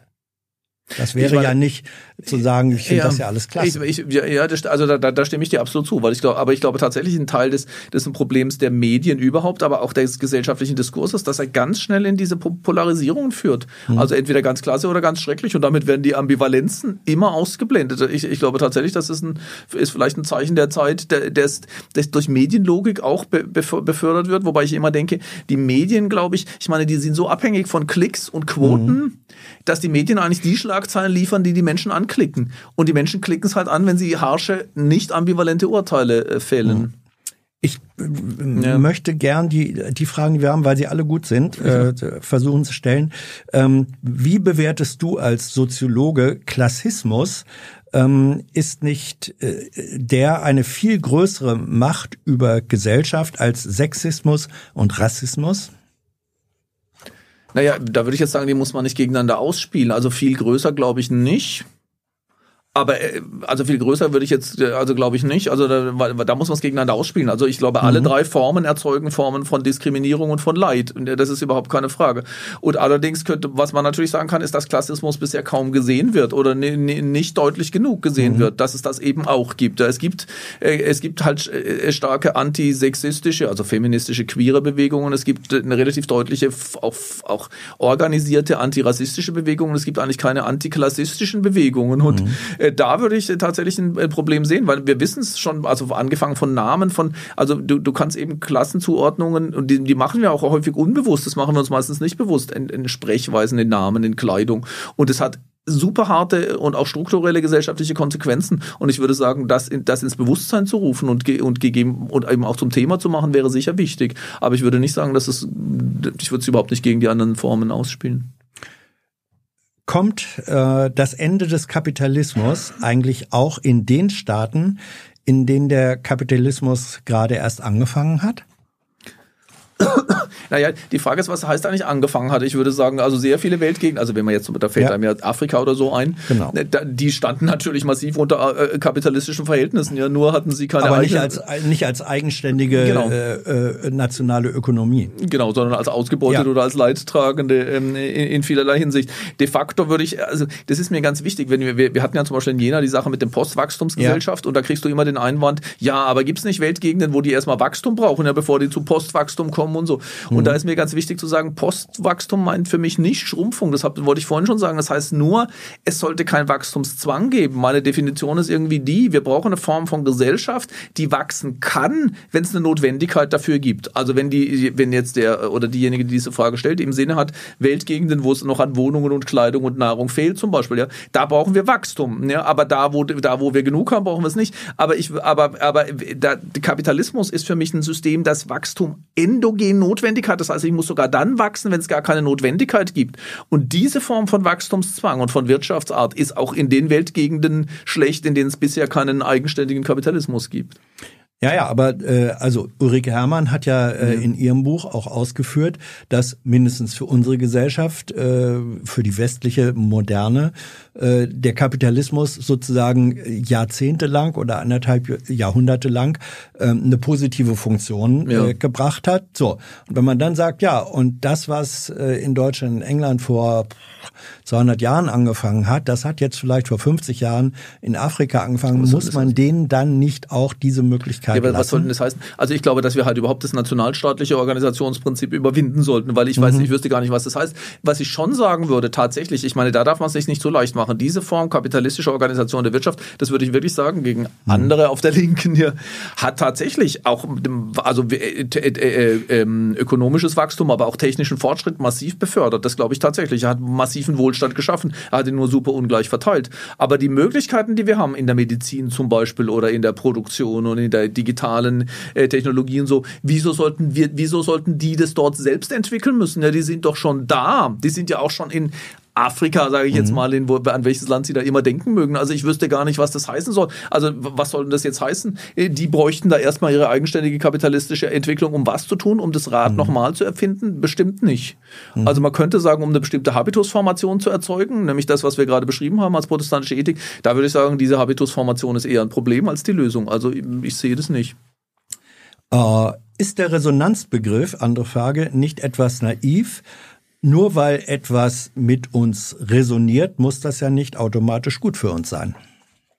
Ja, also die, ich meine, die, ich, also wir haben darüber jetzt tatsächlich ja in dem Gespräch auch gar nicht ja. so sonderlich lange geredet. Ich habe äh, 800 Seiten, glaube ich, geschrieben und zu dem. Resonanzbegriff, um das wirklich äh, äh, genau auseinanderzunehmen als eine spezifische Form von Beziehung, also nicht von äh, nicht von einem emotionalen Zustand, der vier Elemente hat. Also Berührung ist nur eins davon. Ja, die selbstwirksame Antwort ist ein zweites, die Verwandlung ist ein drittes, die Unverfügbarkeit dieses Prozesses ist ein viertes. Es bedarf bestimmter Bedingungen. Ähm, das heißt, und, und dann muss man schauen, sozusagen geht es um soziale Resonanzen, um Dinge dingliche Resonanzen oder um welche um Selbstresonanzen. Ähm, die, aber die Frage, die da im Hintergrund steht und auch interessant ist, es gibt sowas wie schlechte Resonanz. Ja. ja. Also diese Frage ist auch wirklich interessant. Und da würde ich sagen, es gibt Leute, die mit dem Resonanzbegriff arbeiten und genau das sagen. Bei, äh, bei, bei mir ist es tatsächlich nicht so, weil ich sagen würde, Menschen sind auf Resonanz angewiesen, sie suchen sie und sie brauchen sie und wenn sie sie finden, sozusagen, erfahren sie das als Moment des Gelingens. Und was wir daran schlecht finden, ne, also das, was da, ich würde jetzt zurückfragen, was wäre denn zum Beispiel nicht gut für dich? Ja. Und dann würde ich sagen, das ist fast immer ein Resonanzverlust. Ja, mhm. Also, also, also, also, wenn zum Beispiel, gibt so ein Beispiel, wo man sagen könnte, also vielleicht trete ich total in Resonanz. Übrigens, ich habe vielleicht eine Familie, ja, und jetzt trete ich in Resonanz mit einer anderen Person, ich verliebe mich und verlasse meine Familie, kann ja ganz schlecht sein für meine Familie, würde ich sagen, ja, ist schlecht, aber nicht die Resonanz ist schlecht, sondern der Resonanzverlust, der damit mhm. einhergeht, mit, mit, mit, mit der Familie. Oder Gauguin ist zum Maler geworden und hat dabei die Menschen vernachlässigt, ja. Also die, nicht die Resonanz ist jeweils das Problem, sondern mögliche Resonanzverluste. Aber deshalb würde ich immer noch sagen, Resonanz kann ein, soll für mich ein Maßstab für Gelingen sein. Drei letzte Fragen. Äh, wie groß siehst du als Soziologe deine Möglichkeit, Gesellschaft zu verändern? Und wo ist da eine Grenze? Also ich meine, ich will es ja nicht für mich selber tun. Ich sehe meine Aufgabe darin, sowas wie Deutungsvorschläge zu entwickeln. Ich glaube, jede Gesellschaft braucht auch eine Auslegung ihrer selbst. Ja, wir mhm. Menschen sind selbstinterpretierende Wesen. Das habe ich von Charles Taylor gelernt. Und als Soziologe will ich dazu einen Beitrag leisten. Ich glaube, mhm. Sozialwissenschaften sind da heute auch wichtig, genau dafür. Und deshalb, und deshalb glaube ich, das ist nicht unwichtig. Die Art, wie wir uns selber verstehen, die Art, wie wir die soziale Wirklichkeit deuten, mhm. hat schon immer, ist eigentlich schon ein erster Schritt. Das ist ein Moment gesellschaftlicher Veränderung. Aber das will ich gar nicht selber tun, sondern sondern ich will nur einen Anstoß dazu liefern oder einen gewissen Beitrag dazu leisten, dass Dinge in Bewegung kommen können. Das wird niemals reichen. Ja, wir brauchen dann strukturelle Veränderungen, über die wir nur politisch gemeinsam entscheiden können. Aber ich, ich meine, ich würde es nicht tun, wenn ich nicht die Hoffnung hätte, dass das durchaus eine Wirkung haben kann. Also zu behaupten, das ist ja nur Gelaber, ja, was manchmal mhm. gerade auch junge Leute denken. Und ich kann das verstehen. Ja, an der Uni labern sie seit was weiß ich wie viele Jahren und machen Kapitalismuskritik und da kannst du ein Buch nach dem anderen schreiben und in der Wirklichkeit ändert sich genau nichts. Den Frust verstehe ich. Ja, und dazu passt die letzte Frage äh, von, in dem Fall darf ich den Namen sagen, Alena. Äh, sie fragt oder sie sagt, der Rosa kann toll erklären, aber wie kriegt man das Ende des Wachstums, Ausstiegs oder wie kriegt ja des Wachstums, wie kriegt man den Ausstieg aus dem dysfunktionalen Kapitalismus nun hin, ohne dass uns die Gesellschaft um die Ohren fliegt? Das ist die Millionen-Dollar-Frage. Das ist die Millionen-Dollar-Frage. Aber guck mal, ich meine, die erste Frage, wenn ich mich richtig erinnere, oder die zweite ja. kam mir mit den Chinesen oder ja. so. Und in gewisser Weise würde ich fast sagen, ich würde wirklich, also ich versuche das im Moment. Ich, ich glaube, wir müssen uns dann, wir müssen wirklich, also wenn wir diese Frage beantworten wollen, wir müssen begrifflich umrüsten. Und ich würde sagen, schon die Frage ist das Problem ein bisschen, weil sie, weil sie sagt, was muss ich tun? Ne, und meiner Ansicht nach ist das genau das Grundproblem der Moderne. Die sagt ja immer, du musst was tun, sei kreativ, sei achtsam, sei ökologisch bewusst, sei sozial, sei resonant, kannst du wahrscheinlich mhm. als nächstes sagen. Ja, das ist genau das, was die Coaches immer machen. Und dann sitzt du da und denkst, was muss ich denn jetzt tun? Muss ich diese Reform machen? Muss ich jede machen? Brauche ich diese? Muss ich mich festleben oder erschießen oder sonst etwas? Nee, ich kann dir sagen, ähm, ich habe, äh, ich glaube, ich habe eine Vorstellung, was hinter dieser äh, Frage steckt.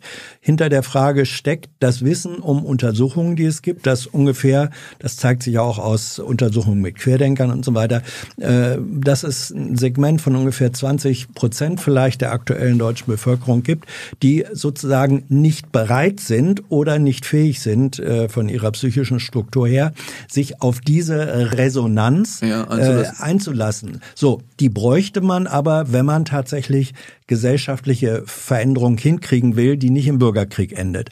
So, darauf zielt die Frage, glaube ich, ab. Wie geht also, man dieses Problem an? Ja, also da, also ich, also erstens mal kann ich die Millionen-Dollar-Frage auch nicht beantworten, aber ich, aber, aber ich würde die, ich würde diese Deutung zurückweisen. Also weil, weil, weil das komisch ist doch, wenn du über solche Fragen redest oder auch wenn du über Krieg oder so redest, das sagt ja jeder, ich wäre ja friedlich, aber da draußen gibt's eben böse Menschen, das sind immer die anderen. Bei der Ökologie ist eigentlich genauso, ja.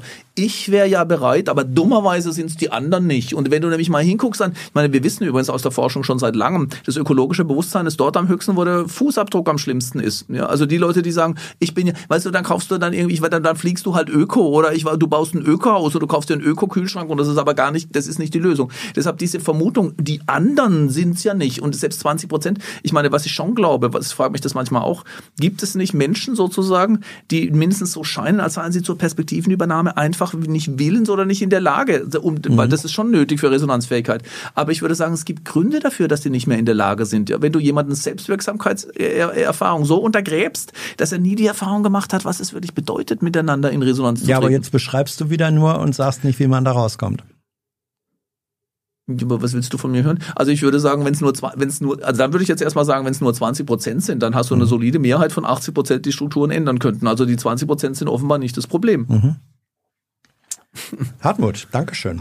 ähm, ach nee, komm, die, äh, ja, den machen wir jetzt ja. Ja, okay. Ähm, das kommt nämlich äh, von dieser, ich sage, von den äh, Rosa Ultras, die fragen, ähm, auf welche Routine in einer durchschnittlichen Uniwoche äh, freust du dich eigentlich am meisten? Was ist dein Lieblingstermin?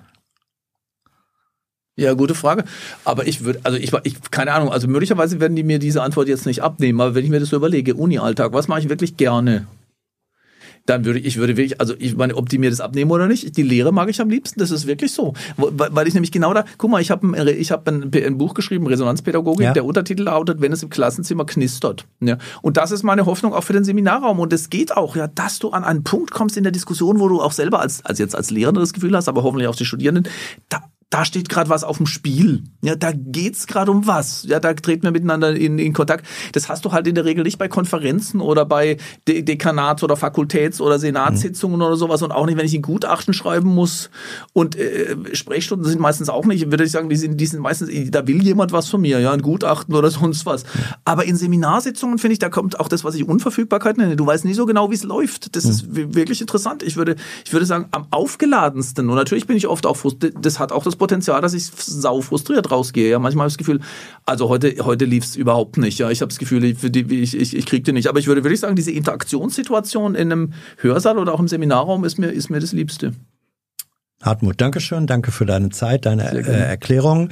Es gab Menschen, die wollten wissen, wie groß ist eigentlich sein Lungenvolumen. Der kann so unfassbar schnell und viel reden, ohne Der, zwischendurch atmen zu hören. Nö, nö, nö, nö, nö.